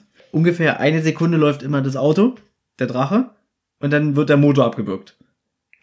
Er läuft wirklich nur zwei Sekunden. Ja. Also da hatte ich schon als Kind das Gefühl, wie können die denn so schnell sein und die Typen hinter sich lassen? Ich habe immer gedacht, der holt die gleich ein. Jedes Mal beim neuen Hören, ich wusste, wie es ausging. Ich dachte immer, ich dachte immer der kriegt die doch, wenn die nur zwei Meter fahren. ja, das geht so ein paar Mal, aber sie sagen dann, nein, äh, wir haben sie schon abgehängt und nur noch Mr. Shelby ist da, die anderen sind schon abgehauen. Jetzt kann Justus aber das Ding nicht stoppen. Nachdem anfangs der Motor mal ausgegangen ist, läuft das Ding weiter. und sie brechen durch die Felswand, es kracht. Anscheinend purzeln sie einfach aus dem Drachen raus, weil sie Ja, äh, unverletzt und sagen, oh, wir sind draußen und der Drache ist kaputt. Äh. genau. Es ist eine ganz schöne Explosion oder ein Knall so und es splittert ganz schön. Und man hört wirklich einfach, so wie Thomas es gerade gesagt hat, oh, der Drache ist kaputt. Ja, vor allem ist so gesagt, wir, wir krachen gegen die Wand zum Meer. Ist es jetzt eine Felswand? Ich nehme mal an, es ist die künstliche Wand, aber dadurch, dass es nicht so explizit erwähnt wird, könnte man schon denken, die fahren jetzt durch meterdicken Stein. Deswegen habe ich hier aufgeschrieben, null Atmosphäre. Ja, es ist jetzt wieder sehr holprig und vor allem schnell. Wir haben ja schon mal festgestellt, wenn es um eine Lösung einem Drei-Fragezeichen-Hörspiel geht, geht es immer ganz schnell und das ist hier auch extrem der Fall.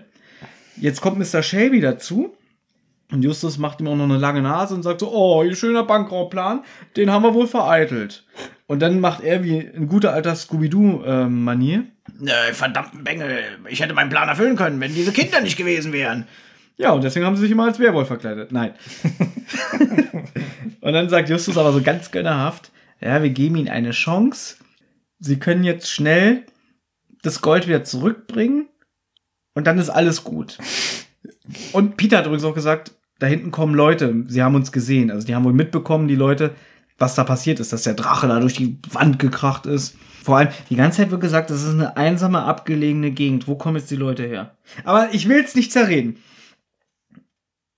Shelby will dann wissen, warum wollt ihr das überhaupt für mich tun? Und er sagt, ja, ich glaube ja, sie sind so ein Spaßvogel, der übers Ziel hinausgeschossen ist und sie sind gar kein Verbrecher. Kein Problem für uns. Und er bedankt sich und rennt weg. Ja, denn ich frage mich nämlich auch die ganze Zeit, er ist so ein Spaßvogel, raubt aber eine Bank aus. So. Dazu, Also- dazu kommen wir jetzt. Ich möchte noch abschließend was Ja. sagen. Im Buch enden, also in den alten Fällen enden quasi die Bücher immer so, dass die drei Detektive nochmal anschließend bei Mr. Hitchcock im Büro sitzen und noch die letzten ungeklärten Fragen erklären.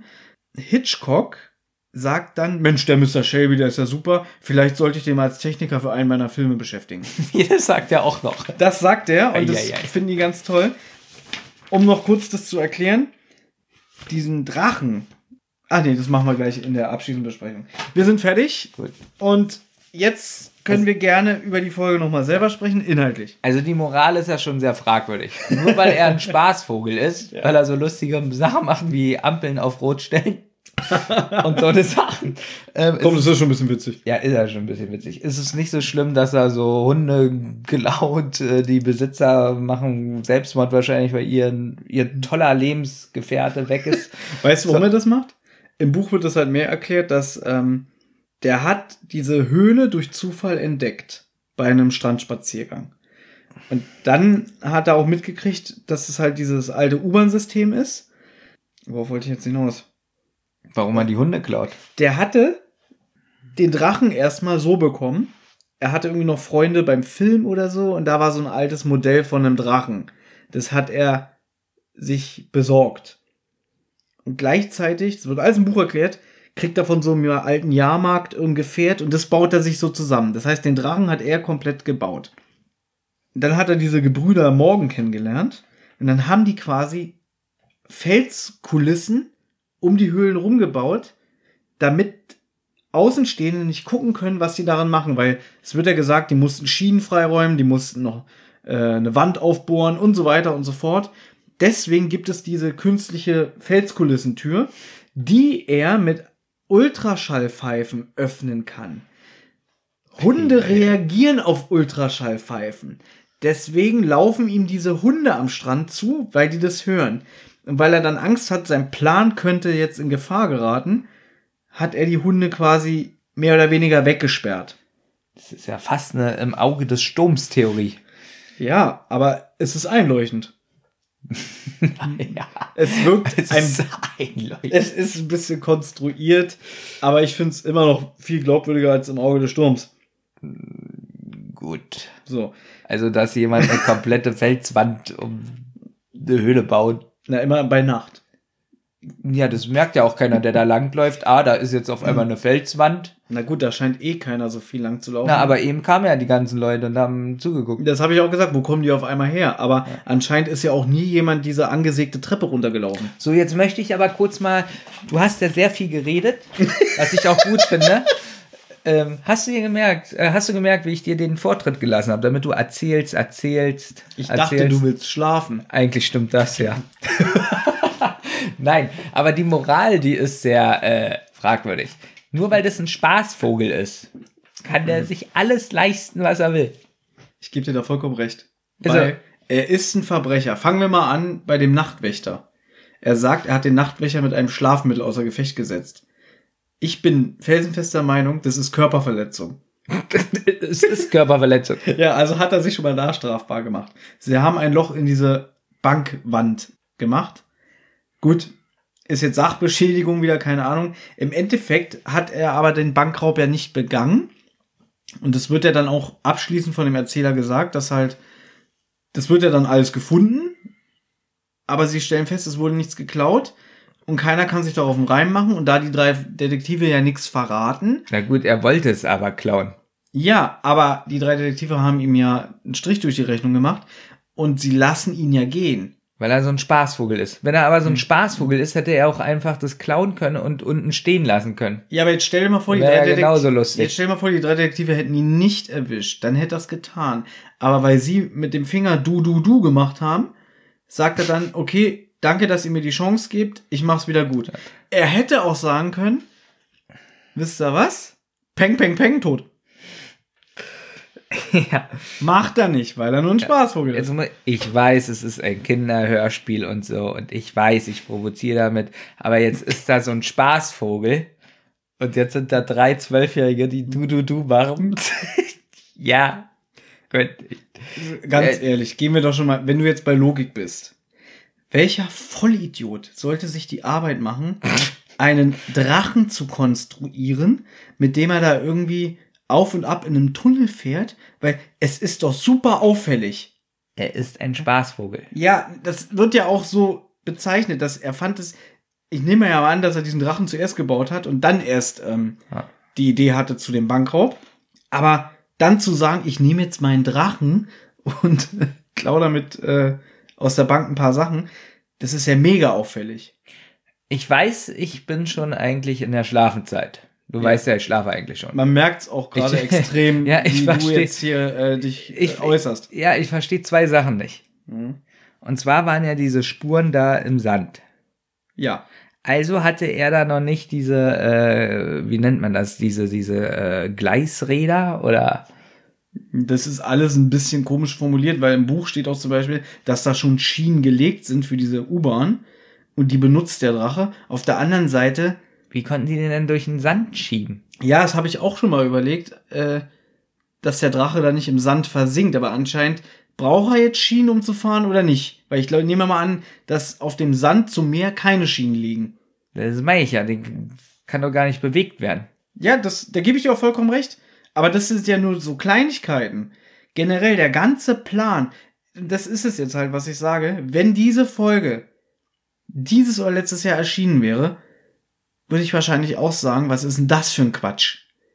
Erstens mal die Motivation, zweitens, wie sie mit dem umgehen und drittens das ganze Ding. So, jetzt bin ich aber befangen, das gebe ich ganz ehrlich zu. Wenn ich hier so Folgen wie im Auge des Sturms oder Legende der Gaukler äh, total fertig gemacht habe, wobei die sind schon sehr langweilig umgesetzt, muss man dazu sagen, ist das hier wirklich meine absolute Lieblingsfolge. Ich liebe diese Folge, ich habe die als Kind rauf und runter gehört. Ich mag die Atmosphäre, ich mag die Sprecher, ich mag ähm, die Hintergrundgeräusche, ich mag die Geschichte, weil ich das mit dem Drachen immer unheimlich finde.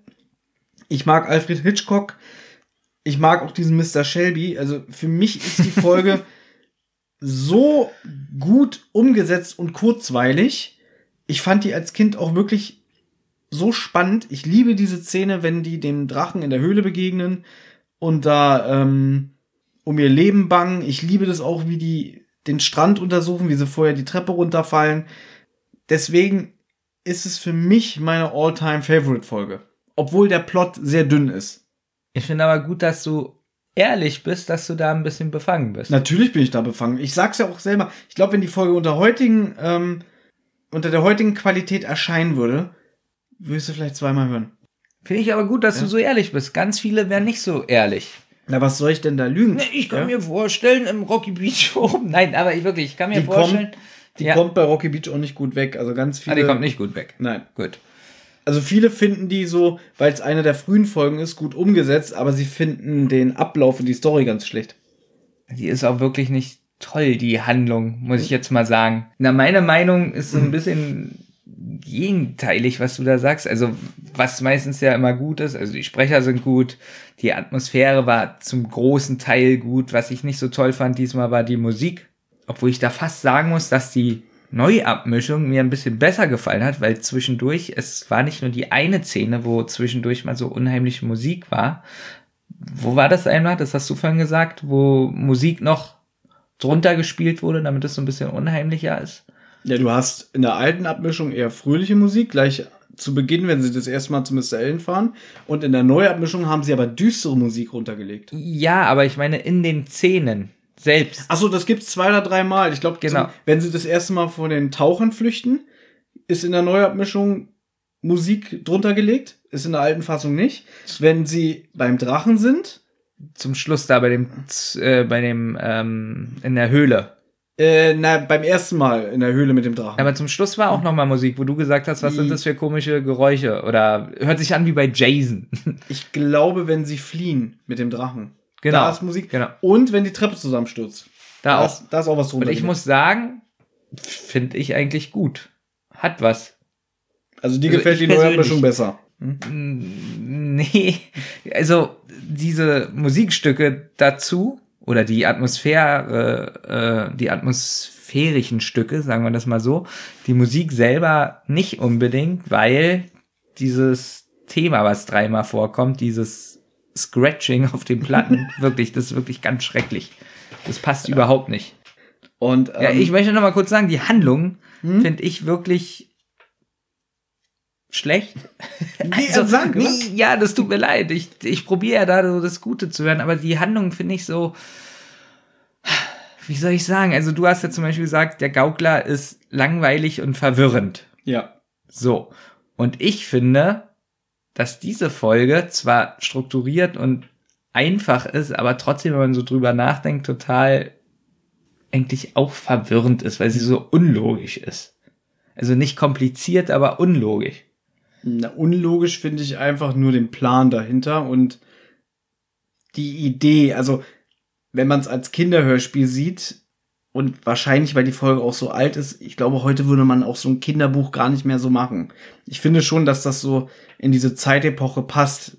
So vor, aus Auto Autorensicht, weißt du? Ich finde gut, und das habe ich ja auch gemerkt, die, der Phantomsee war die zweite Folge und was war der Poltergeist? Jetzt Hörspielreihenfolge oder wie wir es gehört Äh, haben? Hörspiel? Reihenfolge? Poltergeist ist Folge Nummer 73. 73 war das. 1997. Und ich fand schon, so wie du gesagt hast, dass die Charaktere so ziemlich so poltergeistnah sind. Und wenn das stimmt, was du sagst, dass das, wenn es so der Grundstein war, so die Charaktere zu formen, äh, hat man das wirklich gemerkt. Also man hat die Figuren erkannt. Also du meinst, sie verhalten sich im Poltergeist wieder mehr so wie in dieser Folge. Genau. Also finde ich, Ja? Hab ja jetzt noch nicht so viele gehört. Ich finde es ein bisschen schade, dass ähm, wie der Schluss umgesetzt ist, dass man auch nichts mehr so richtig von den Shelby hört. Aber das hatten wir ja jetzt schon in ganz vielen Folgen. Zum Beispiel auch beim Gaukler war das so, dass ah, die Stimme von SpongeBob einfach weg war. Aber ich nehme an, der wird auch in der Buchvorlage einfach weg sein. Kann sein, aber ich finde das ein bisschen schade. Oder es war auch beim, war das der Gockel, wo der Bösewicht einfach weg war? Na, da war es so, dass die den so ganz billig wieder überrumpeln Hm? und dann noch die Polizei rufen und dann begeben sie sich ja in das Hotel, um diese Pressekonferenz zu verhindern. Nee, nicht der Bösewicht, sondern ich glaube der, der die Bombe legt. Na, das ist ja nicht der wirkliche Bösewicht, weil der Bösewicht war ja der, äh, jetzt habe ich seinen Namen vergessen, der von Jürgen Thormann gesprochen wird. Ja.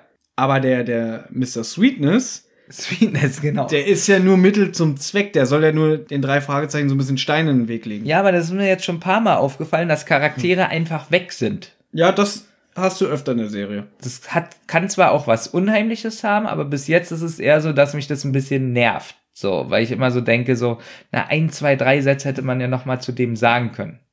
Also was ich jetzt bei dem Hörspiel ein bisschen schade finde, ist, der Shelby kommt ja in dem Sinne nur dreimal vor. Einmal zu Beginn, wo er diese ganzen Streiche den spielt oder halt, wo sie das Gespräch mit ihm führen.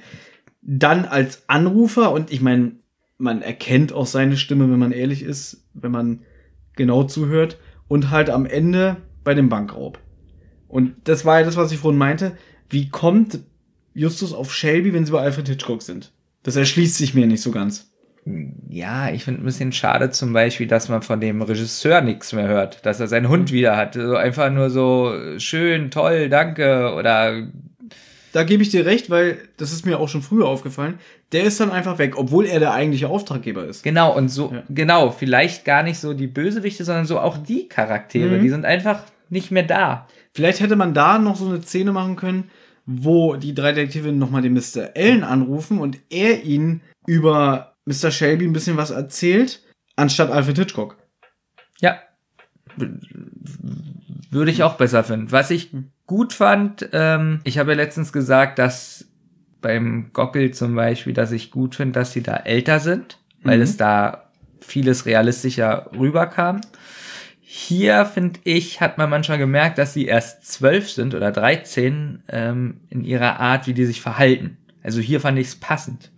Nicht so übertrieben ähm, äh, cool oder schlau so. Also es ging noch.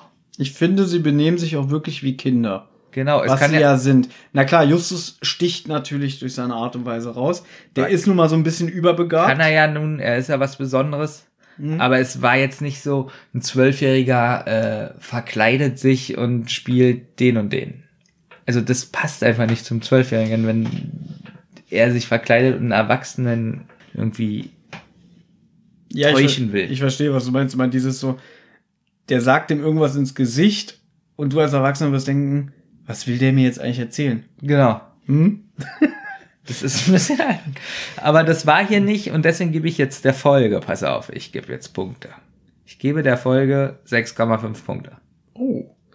Jetzt bin ich langsam an einem Punkt, wo ich mir nicht mehr merken kann, äh, welche Noten du den alten Folgen gegeben hast. Aber ich glaube, Mehr wie der Phantomsee, definitiv, ich glaube, der hast du nur drei oder vier gegeben. mehr wie der Poltergeist, glaube ich. Ja, das heißt, es ist jetzt, glaube ich, von der bestbewertesten schon Dritte oder die dritte, genau. Ja. Ich habe es ja schon gesagt, es ist meine absolute Lieblingsfolge. Ich meine, das variiert zwar immer mal, aber ähm, so ist letzten, ganz oben dabei. die ist eigentlich auf Platz eins. Das Witzige ist, was ich schon gesagt habe, sie erinnert mich halt von der Struktur her ganz oft ans Gespensterschloss. Deswegen sind so die beiden Folgen so sehr nah für mich beieinander. Jetzt habe ich aber festgestellt, Gespensterschloss ist immer noch eine meiner Lieblingsfolgen, aber sie ist nicht mal mehr in meinen Top 10. Aber trotzdem immer noch eine sehr gute Folge. Genau, das wollte ich noch ganz kurz sagen. Mich hat ein bisschen genervt. Weg, Höhle, weg, Höhle, weg, Mhm. Höhle. Das war mir ein bisschen zu oft. Und das ist aber genauso wie beim Gespensterschloss. Genau. Weg, Schloss, weg, Schloss. Ja, und das finde ich ein bisschen. Du hast sehr wenige Schauplätze in dem Hörspiel. Mich stört es nicht. Dadurch finde ich das eigentlich äh, recht übersichtlich. Sie sind in der Zentrale, sie sind wieder in der Höhle. Sie sind in der Zentrale, beraten sich, sie sind in der Höhle. Und dadurch finde ich das sehr gestrafft. Ich gebe der Folge, Eins von zehn. haltet euch fest, 10 von 10 Punkten. Und das meine ich wirklich ernst. Nicht, dass ihr wieder denkt, pass mal auf, nächste Folge sagt er wieder, er ist ja geisteskrank, er gibt der Folge nur zwei von zehn. Nein, sie ist einer meiner absoluten Lieblinge. Sie ist auf Platz eins. Danach kommt der tanzende Teufel und danach kommt die gefährlichen Fässer. Das sind meine Top drei. Ich weiß gar nicht, meinst du wirklich, wir werden alle Folgen schaffen Ja. zu besprechen? Also ich hoffe zu einer anderen, zu einer anderen Uhrzeit. Ich kann kaum noch sprechen. Ich merk's. Ich muss seit anderthalb Stunden pissen. Deswegen lege ich jetzt auf. Ich bin schon zweimal eingeschlafen. Das ist wirklich. Ja, ich weiß auch wann. Erst, das erste Mal, als du mir das erzählt hast mit, die drei Detektive haben sich abgesprochen. Und damit Mr. Hitchcock wurde zum Rambo und fährt mit. Nein. Ich sage dir immer noch, sie haben sich abgesprochen. Genau. Das war der Plan. Ich habe mich auch mit jemandem abgesprochen, mit mir selber, ich mache jetzt aus. Gut, wollen wir nochmal auf Rotz und Wasser hinweisen? Kannst du gerne machen. Wir weisen nochmal auf Rotz und Wasser in unseren anderen Podcast. Genau. Juhu. Ja. Macht's gut, bis zum nächsten Mal.